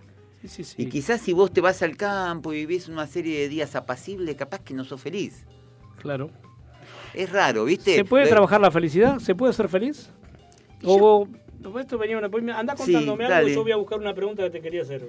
Yo, yo siento que tendría que ser eh, la búsqueda de cada uno eso, ¿no? Me parece que algo de la felicidad, sí, tiene que ver con una búsqueda en la vida, ¿no? ¿O no? ¿No buscamos eso o yo estoy equivocado? ¿La gente no, no busca un poco eso en general? A ver, déjame pensar, para no tirar algo así al aire sin pensar. Eh, voy a hablar en... Yo naturalmente soy un tipo que me deprimo muy poco. No Mm. con- me, me enojo como con mucha gente. Mm. Pero es muy raro que vos me puedas despertar a las 2, 3 de la mañana, 5, 6 y yo tenga mal humor. Sí, Al contrario, sí. siempre tengo, un- siempre Sí. tengo- gracias a Dios, porque Gracias creo a que Dios, es- una- es una- un golazo. Sí. Eh, sí me hacen mal muchas cosas, que también es la contribución. Yo tengo tinnitus. Tinnitus es, es un zumbido permanente que se que los tenés en el oído. Mm. Puede haber sido una infección, algunos cuando laburan con, con parlantes. Sí. Es como un zumbidito, como una cerrada Sí, permanente. Sí. Hay gente que se le bueno, La única forma de disimularlo es cuando estás distraído o pones la música un poquito más alto. Eso disminuye. sí, sí, El- sí, el- sí, sí, sí. Bueno, eh, siempre me lo tomé al principio y pensé que iba a ser un problema cuando me di cuenta que... Pero como después me olvido y a veces digo, che, no siento nada, no escucho nada. Y, ahí de vuelta vamos a lo que vos dijiste de la Sí, felicidad. sí, tal cual. Pero... Para, me fui al carajo. No, pero está bien. Qué interesante eso. Viste que hay gente que tiene. eh, esto que decís vos, ¿no? Que. mm, gente que se angustia más fácil y gente que es más como optimista de la vida. El tema es si se puede trabajar la felicidad, porque hay tantos grupos de autoayuda, de esto, de aquello. Para mí no existen los grupos de autoayuda, si te, te lo aclaro ya. Eh, eh, Si haces un grupo, yo hago grupos. Sí, Son de ayuda mutua. ayuda Por- mutua. Porque es, es, es encontrarte con el otro para ayudarnos mutuamente. ¿Y a vos en qué te ayudaría? ¿Qué cosa? Sí, ya sé, económicamente por ahí si es cobrado con Un grupo. de, de, de- ponerle que se No, la luego en el centro de salud lo hago. que ya- yo- nada, yo- yo esto cobro un iba a la broma, ¿no? Sí. No es lo mismo en el centro de salud que Sí. tenés un sueldo por ahí del otro lado, pero no es lo mismo que hacerlo con un grupo de empresarios. Sí. Está bueno. eh, que quieran pagar una, la ayuda. Autoayuda sería. Está bien, vos podés sacar cosas también, ¿no? Antes O- se decía grupos de autoayuda, Autoayuda. Pero es como que vos te ayudás a vos mismo la autoayuda. ¿Para qué va a ser un grupo? La- los grupos Pero ahora hay alguien que lo dirige al grupo, que vos eso, en son este de caso- ayuda mutua. O sea, a vos te sirve un grupo terapéutico, un grupo de ayuda mutua, porque vos el otro, te, escuchar la historia del otro. Muchas veces yo trabajo en grupos terapéuticos Sí. y muchas veces la gente piensa que el problema que tiene él solo lo tiene. Entonces cuando encontrás con el otro, que también te empieza a encontrar sus problemas, hay algo ahí que te empatizás con el otro y eso tiene, te baja el nivel de angustia. Claro, sobre todo en las cosas muy fuertes, ¿no? Muy- exacto, Pérdida más de un todavía, hijo. más todavía, Sí, exactamente, sí, sí. exactamente. Cuando vos empezás a ver que a los otros también le pasan cosas, bajás esa cosa de. Porque a veces uno se angustia porque dice, porque tendría, por un ideal. Claro. Yo tendría que, entonces no aceptás lo que te pasa. Entonces estás siempre sufriendo porque estás resistiendo. Claro. Pues si yo no, yo tendría que tener, ser millonaria. Bueno, tratá de laburar, a ver, tratá de hacer algo para hacer guita, pero no estés todo el día llorando. Sí, porque no sos comparándose millonario. con el más arriba. De última, Claro. comparate con el de más abajo. Sí, Es más fácil, sí. te angustias menos. sí, Si vos estás en auto y ves a aquel que anda en bicicleta y o vos estás corriendo y el otro está en una silla de ruedas, sí. ponete contento, la puta Sí. madre, de que podés caminar Sí. y que te podés tocar los pulmones. Porque el tipo que está en silla de ruedas seguramente le hubiese pagado todo lo que tiene para poder estar caminando. Claro. Y no deseando el otro que se pasó con un Audi o un, algún auto un poquito más caro. ¿La Ferrari te gusta? Sí, sí, Eh, a mí me encantaría también sentir... Pero si no está, no está. Sí, tal cual. Eso se llama envidia sana. Me acordé de una estandapera que, que- que decía que era tan envidiosa que cuando veía en la playa una mina con silla de ruedas decía que hija de puta no se tiene que depilar.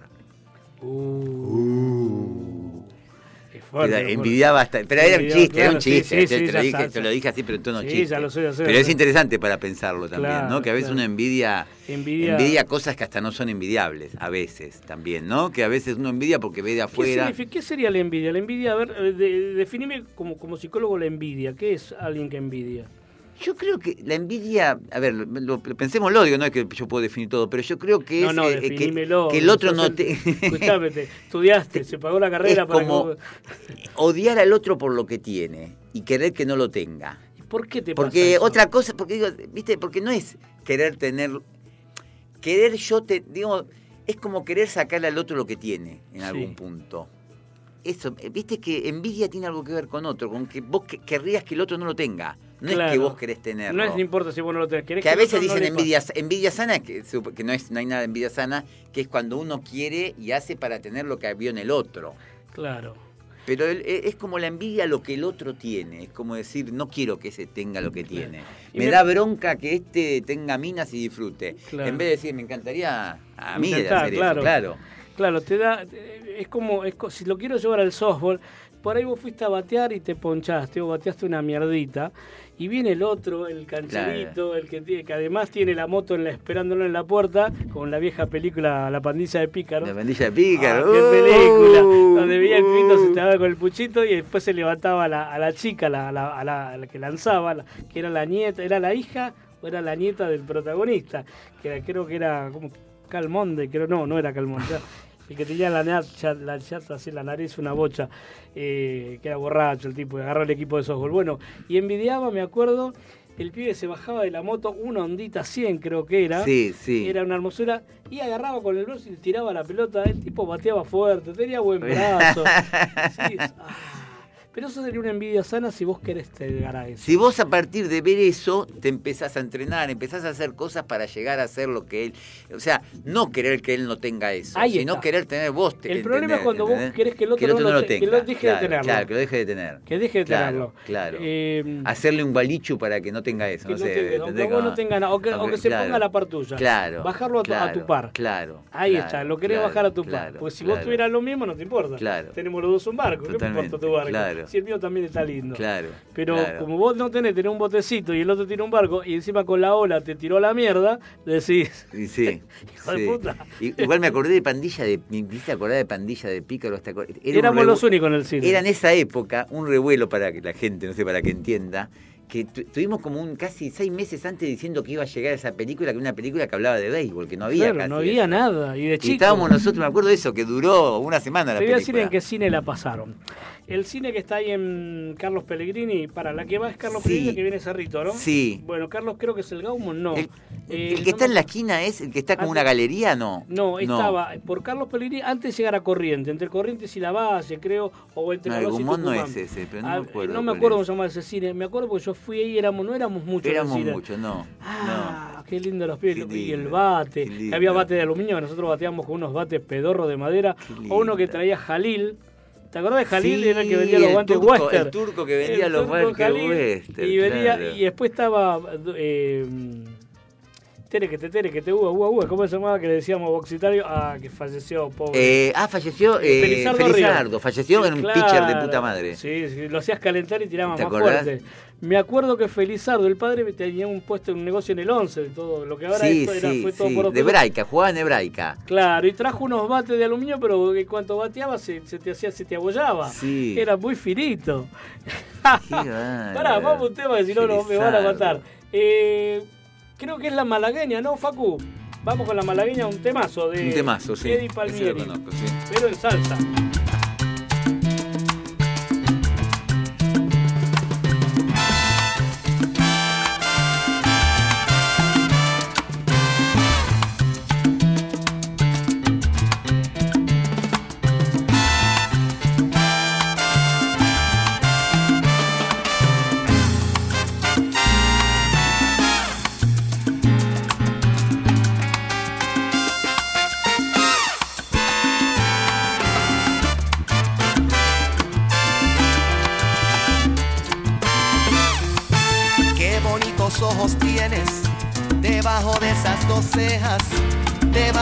Esas dos cejas, qué bonitos ojos tienes.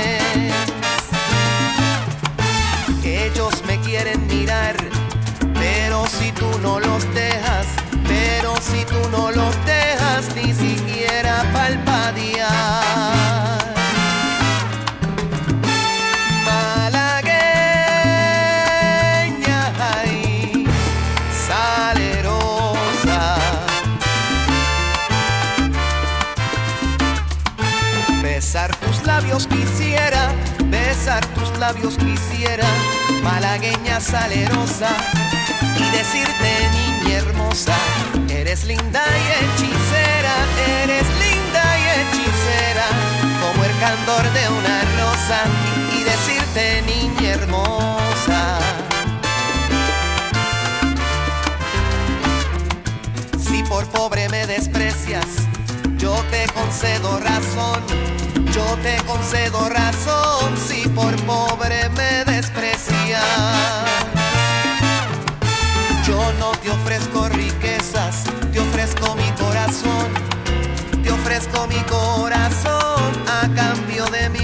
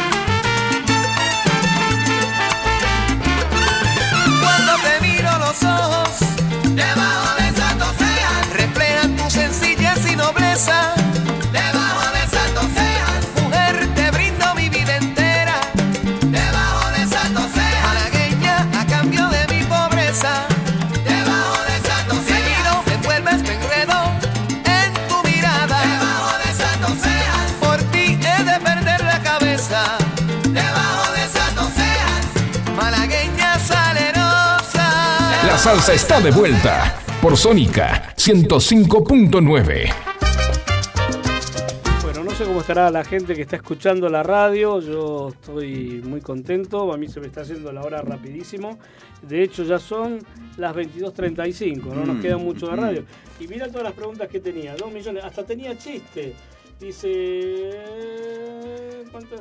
Dice: un psicólogo para probar si, si habían curado les pregunta a los, a los cuatro pacientes cuánto era. A los tres pacientes, cuánto era cuatro más cuatro. El primer loco le responde caballo. Medio malo este chiste. ¿Por qué me meto esta yo? El segundo psicólogo pasa a la segunda para le dice el primero responde caballo. El, psic- el psicólogo pasa al segundo loco y le responde cebra. El tercer loco se levanta la mano y grita 8, 8. Y el psicólogo le pregunta, pero ¿cómo lo supo? Si uno respondió caballo y el otro, es muy fácil, dividí el caballo por cebra y me dio 8. No. Se va a mí. Vale, vale, malísimo. Bueno, lo bajé de Pobre, internet de apuro. no Bueno, bueno, está bien, está bien. Eh, Vale, vale la intención. Lo que vale es malísimo. Tengo mejores a veces. Eh, vamos a alguna preguntita. A ver, acá te, acá te voy a poner en. Haceme, haceme, tirar tres preguntas y yo elijo una. Dale.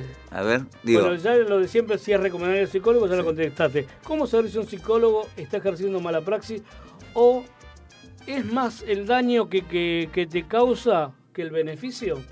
Uf, qué difícil, ¿no? ¿Cómo te das cuenta que un tipo te está, está causando daño, no te está ayudando? Solamente está porque no te quieren largar. Porque un psicólogo creo que debería, cuando ya un tiempo, o, o esa per- Es perpetuidad. muy difícil. ¿sabes por qué? Porque cuando uno habla de psicólogo habla de distintas teorías. Una cosa es un psicoanalista, una cosa, otro que hace terapia cognitivo-conductual, otro que es gestáltico. Pero Y esa cada- perpetuidad, Un psicoanalista te diría que se corta cuando también el paciente deja de ir, digamos, porque, viste, hay, tipos, yo qué sé, Woody Allen, me acuerdo, bueno, allá de la historia que después tuvo cancelado, Sí. pero toda su vida fue con el analista y era un espacio que a él decía que le servía, porque era poder hablar con alguien que no te va a juzgar, que va a mantener cierta... ¿Qué hace el, an- el analista, digamos? Te Sí, escucha, no te juzga, está atrás te escucha siempre, alguien que, ¿entendés? Eh, Sí. Me parece te, te hace alguna intervención, te dice algo para hacerte pensar. Sí. Entonces digo, ¿por qué eso no te puede servir toda la vida, por ejemplo? ¿Entendés? Y la pregunta es, porque es es como es como que es tener un es como aquel que necesita de la muleta para poder caminar eh, psicológicamente. Eh, no sé si llamarlo... no- Bueno, te la cambio, un bastón, dale, que me No. también. si necesitas un bastón está bueno que lo tengas. No está mal, digamos. Preferible tener una muleta Es no como un tenerla. bastón sería si lo querés llevar Pero a una porque suena degradante. Suena como decir... eh, si no, quizás... Este, Sí, suena bien, porque es como Porque que quizás te es otra cosa. inseguro. Hay O personas... no, o no, o quizás es alguien que a vos te sirva porque tenés a alguien que vos una vez por semana vas a ver y te hace pensar y ayudar Sí. a pensar cosas. ¿Por qué eso es un bastón? Capaz que no es un bastón. Podés solo, Pero quizás cuando- podés solo, pero vos sentís que con eso te mejora. Claro, pero no es como dependencia cuando vos decís, quizás podés, pero por las dudas vuelvo al bastón. Yo sé que puedo caminar solo, pero, pero por vos- las dudas si me canso... ¿Vos tenés dependencia de tu mujer? Eh, sí. ¿La querés ver todos los días o no? Decir que sí, porque capaz creo que te va. Tengo Escucha. dependencia, Paulita. Escuchame, hace ocho, No, años que no. estamos juntos A con lo que voy que a veces llamamos dependencia a querer tener un encuentro con alguien seguido, no es dependencia, ¿o no? Igual con Pablo estamos con prórroga. Porque. Ah, Upa, epa, ¿qué es eso? ¿Qué es eso? Mirá que estamos al aire, mirá Sí, que porque supongo acordate espero que que- esté escuchando. Cuando nos conocimos, yo le dije, mirá que mis parejas últimamente duran cuatro años y por lo general Ah, mueren. Ah, mirá. Entonces cuando cumplimos cuatro años, eh, dije, mirá que entramos en prórroga. Bien, Así bien. que estamos en prórroga cinco años ya. Pero yo veo que subís cosas muy enamoradas en, la- en las redes. No sé si será verdad, viste que uno miente en las redes, pero. Mucha pelota, Paulita, pero es el amor de mi vida. Eh, está, sí, tenemos bien. una relación, a pesar de montón de cosas, que obvio, no puedes pretender que el otro, el otro como es, Claro. anda siempre con lo opuesto, diría, ¿no? Claro. Eh, el tema es que a veces te quieren cambiar. Y Está yo bueno. soy tipo, todo el tiempo, tac, tac, tac, tac, no es fácil seguirme. Esa es como más tranquila. Esa es como una hippie con OSDE. Claro, Ahí claro. está la diferencia. Qué locos son la- los, los vínculos, ¿no? El, Sí, el- porque encima somos el- distintos. O sea, Claro, no, no, ella es claro, ordenada, pero yo soy claro. un quilombero total. Pará, eso ya te lo dije, César. Salir con un psicólogo es estar con alguien que seguramente va a tratar de corregirte tus trastornos, miedo, adicciones, ansiedades, etcétera.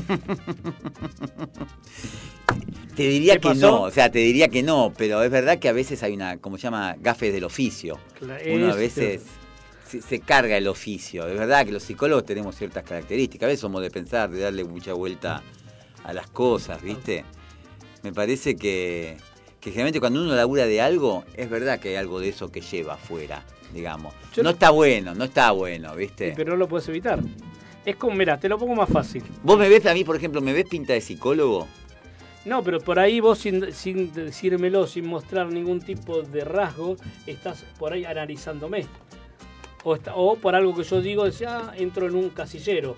Claro, Y claro. por ahí lo, no lo haces porque querés, porque te nace profesionalmente. Sí, puede ser, puede ser. Mira, no te lo doy más simple. Sí, Imagínate, vos sos dermatólogo sí, y te encontrás conmigo hace mucho tiempo que no lo ves. Y acá me ves sí, como sí, una sí, manchita. sí, ves algo distinto, sí, sí. Si fuera yo, Sí, no te va, sí, no, sí. pasa desapercibido, Sí. pero vos lo ves. ah, Mirá, mirá, Flavio, los esquimales, viste, que viven en blanco, dicen que tienen como, eh, en la nieve, dicen que tienen como 10 blancos. Su ojo puede detectar 10 tipos distintos de blancos. Mira, O sea, cómo el saber de algunas cosas te hace detectar y ver otras cosas. Es Claro. verdad, cuando vos tenés un conocimiento, un saber, podés ver, aquel- como decís vos, el dermatólogo ve algo que yo no veo, claro. seguramente. Claro, claro, Y, claro. y quizás el psicólogo puede ser que algo de eso también. Pero, pero eso que dijiste del, del esquimal, yo lo llevaría más, por ejemplo, eh, potenciar otras de las, eh, ¿cómo se dice que tenemos los eh, gusto, tacto, Sentidos. sí, de los sentidos? Sí. Profundizás uno de los sentidos porque lo necesitas. Sí. Por ahí sí, necesitas distinguir sí, un oso polar de una, de una montaña de nieve, porque si no te, te cagas morfando. tal cual. O, la, o necesitas de, de ver si la, la nieve ya sabes por el tipo de color, si es más blanda que otra y te vas a cagar cayendo en el agua. Sí, sí. Me parece que va más por ese lado, ¿no? Que, Sí. que, que por una deformación, por, no digo de formación profesional, sino esto de, de que vos estudiaste para el tal cosa y te das cuenta que esa mancha, bueno, es lo mismo. Es lo mismo, Es lo sí, mismo, sí. sí, sí. Pero para, bueno, entonces un psicólogo padece de los mismos trastornos por los cuales trata a otras personas. ¿Puede un psicólogo tener padecer trastornos como las otras personas? Sí, obvio, ¿O los sí, que disimula no. bien? No, no, para mí no habría que por qué disimularlo, digamos, en ese punto. Pero bueno, sí, los psicólogos somos seres humanos. ¿Sos celoso? Este, ahora no tanto, en alguna época de mi vida fui, pero ahora, no- ahora creo que no tanto. Salsero preguntas, cosas Mi, personales. mi, mi pareja me dice que porque confío mucho en ella no soy celoso, o sea, le adjudica eso, pero... ¿Y los celos qué son para un psicólogo? Y es como una de confianza, ¿no? Del O- otro y de uno, ¿no? También ¿De me confianza parece. o inseguridad? De uno. Bueno, pero el, no tener confianza es la inseguridad, ¿no? Cuando Claro. uno desconfía de uno es porque no tiene seguridad sobre uno. No, no, no. Vos podés, a ver, De uno, desconfianza en podés sentido confiar de en algo que- concreto. Decir, che, vi algo que no me gustó y no que estoy inseguro. Yo vi que ese llamadito que hizo a escondida me llevó a algo que yo otra vez me pareció parecido. Claro, Estás claro. con cosas más concretas ahí. Yo creo que no hay que estar pensando tanto en eso, me parece. Yo lo pienso que que no hay que estar ahí tanto, no sé, me- no, no, no. Tengo la posición que me parece que no hay que estar tanto viendo, si, no sé, hay que confiar un poco, ¿no? Me parece que a veces está bueno confiar, bueno. Bueno, los celos en el amor son como la sal en la sopa. eh, Un poquito le da poquito, gusto. Claro, tal cual, sí, sí. El- Vamos a ir el- a la pausa el- porque creo que va, va Paulita va a entrar acá, llegó y me gustaría saludarla después en público, después de la... Así lo conoce a mi amigo Vicente, que no lo Me conoce. está haciendo caritas, te voy a decir, eh, que- Flavio. te- Ay, me, que me me, está pongo haciendo celoso, me pongo celoso.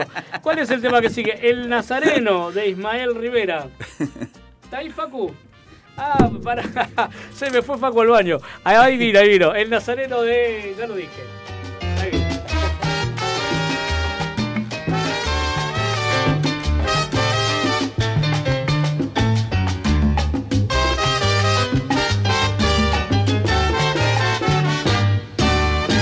Estaba en un vacilón,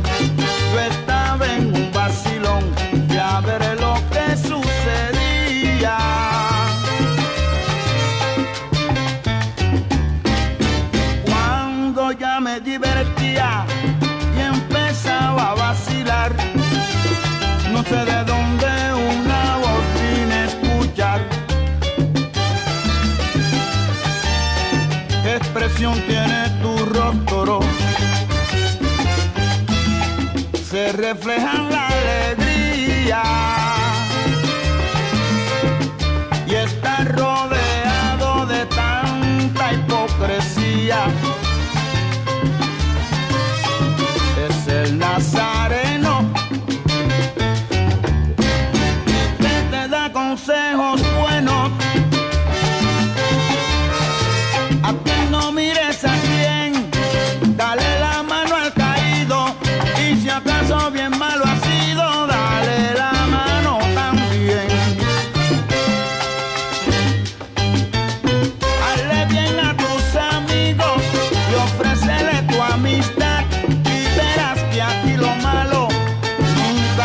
acercara.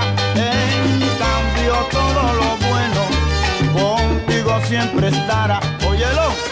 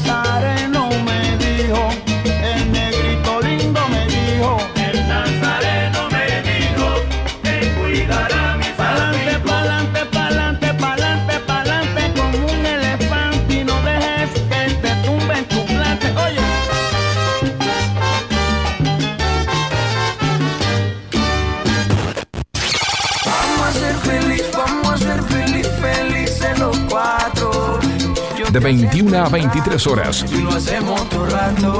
No dejarás de mover el esqueleto con picante y sazón latino caribeño por Sónica 105.9.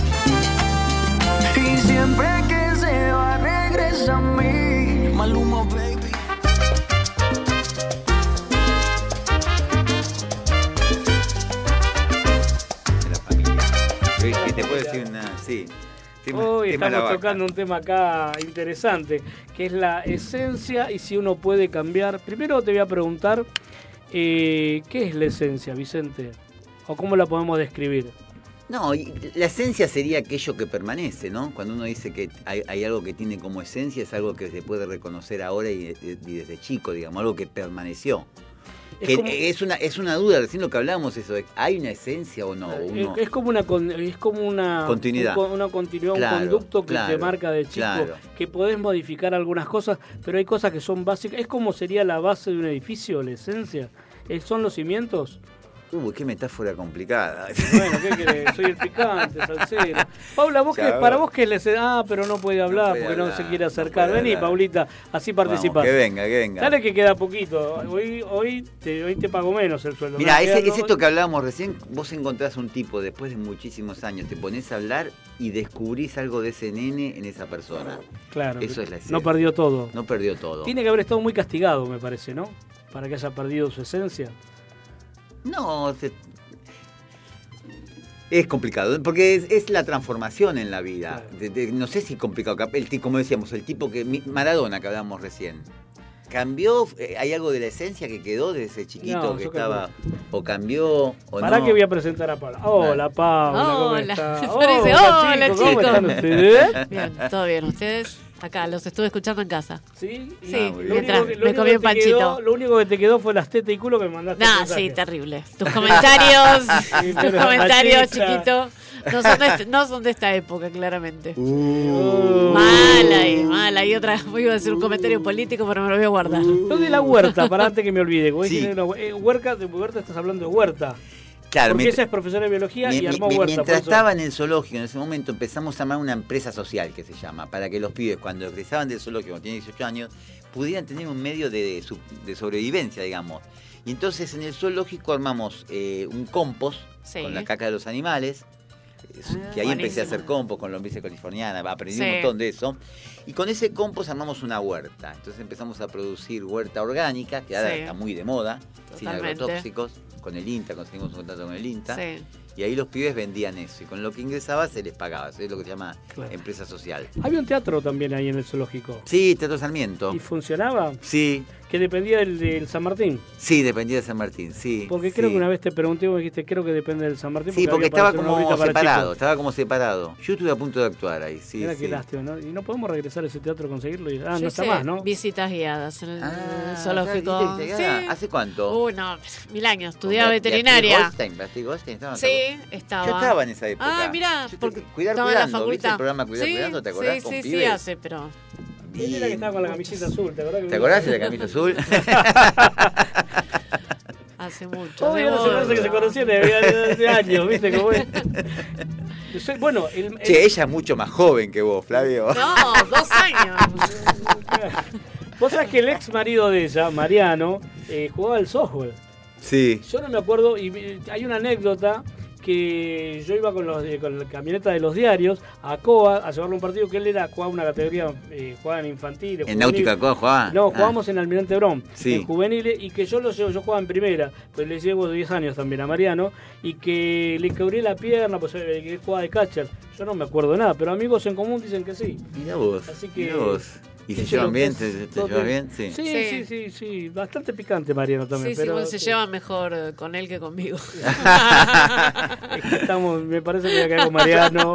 en cualquier momento. se lleva bien con todo el mundo. Vos te llevas bien bastante con la gente, ¿no? En general. No, no, pues soy bastante, parezco ¿Qué fácil, no? pero no soy. eh, sí, Ya, pero sos un tipo soy así. peleador, de hecho cambié en el equipo de softball ya cambié. Pero sabés, sabés, sabés, sabés cuándo pelear, sabés, sabés Me gusta la pelea, me gusta la confrontación, pero por joda. Mucha calle, tenés mucha calle. Y pues sí, qué sé yo. Pero Vicente, mira, nos está quedando para. Pues nos está quedando cuatro minutos, ya tenemos que ir cerrando, ¿no, Uh, Facu? uh. O podemos seguir una hora más. Estamos ahí poquito. No, que se quiere ir, Facu. Te querés ir a la pobre. mierda, ¿no? Pobre Facu. Eh. Qué grande la. Pero te voy a agradecer acá La en, campera. en- en- a la radio. eh, fue un placer porque para mí se hizo rapidísimo estas dos horas. eh, pudimos hablar un poquito de todo. Quiero que vuelvas si tenés ganas a la radio cuando quieras. Dale, dale, Eh, el día que venga la rusa también si querés. Dale, ahí. dale, y en vez dale. de psicología vamos a hablar todo lo que es teatro, de improvisación. Eh, Aprendete de vuelta lo que hacía de stand-up. ¿Cómo que puede Ah. ser que te olvidaste de los personajes que hacías? Yo me acuerdo que hablaba, no sé si hablabas de un ladrillo, de qué hablabas cuando te fui a ver.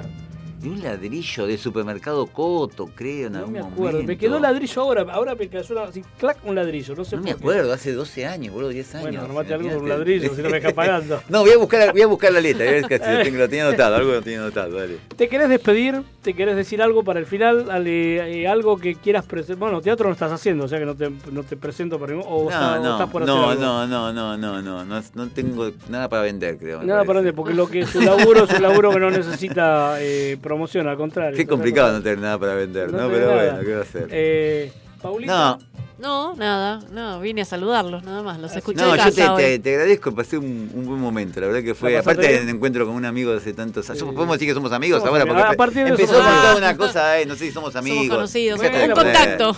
Chabón. Pasa que está, vi- vivimos. Ponele onda, sí. ponele onda, dale, decía amigo Dios, y listo. Dios, Cuando traes a la gente después, viste, después como son. Al final, al me hizo venir, me hizo venir hasta ahora, yo estaba ya cansado, me iba a Ah, dormir, ni, me reconoce la amistad, ¿vos te das cuenta? Es más, dudaste, Mary. En un momento ibas a decir, che. Hoy, hoy dije porque estaba, no, porque ando muy con calmante, estoy muy hecho pelota hoy. ¿Te trajiste el calmante? No, si me llamaste cuando ya había salido de casa, ahora buscamos. Nah, Viene en auto igual, así que. Ah, bueno, vos viniste a pie o en auto. Yo estoy en auto. Ah, con la camioneta, la vieja sí, camioneta. la vieja ¿Qué modelo camioneta es? Toyota La Hilux to- 2000. 98. 2000, 2000, 2000. Mirá, ¿de color naranja o raro? Cuando de ahí había nacido yo, más o menos. De tu Eh, viejo eh, era.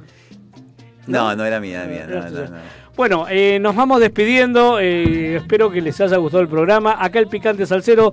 Hoy no fue picante, hoy estuve benévolo con, con, con Vicente, porque le hice preguntado más cosas puntuales, pero bueno. No quise, no quise profundizar. Así que yo me despido, Flavio, y te, Vicente, nada, saludate si querés, saluden y váyanse a la mierda. Pone música.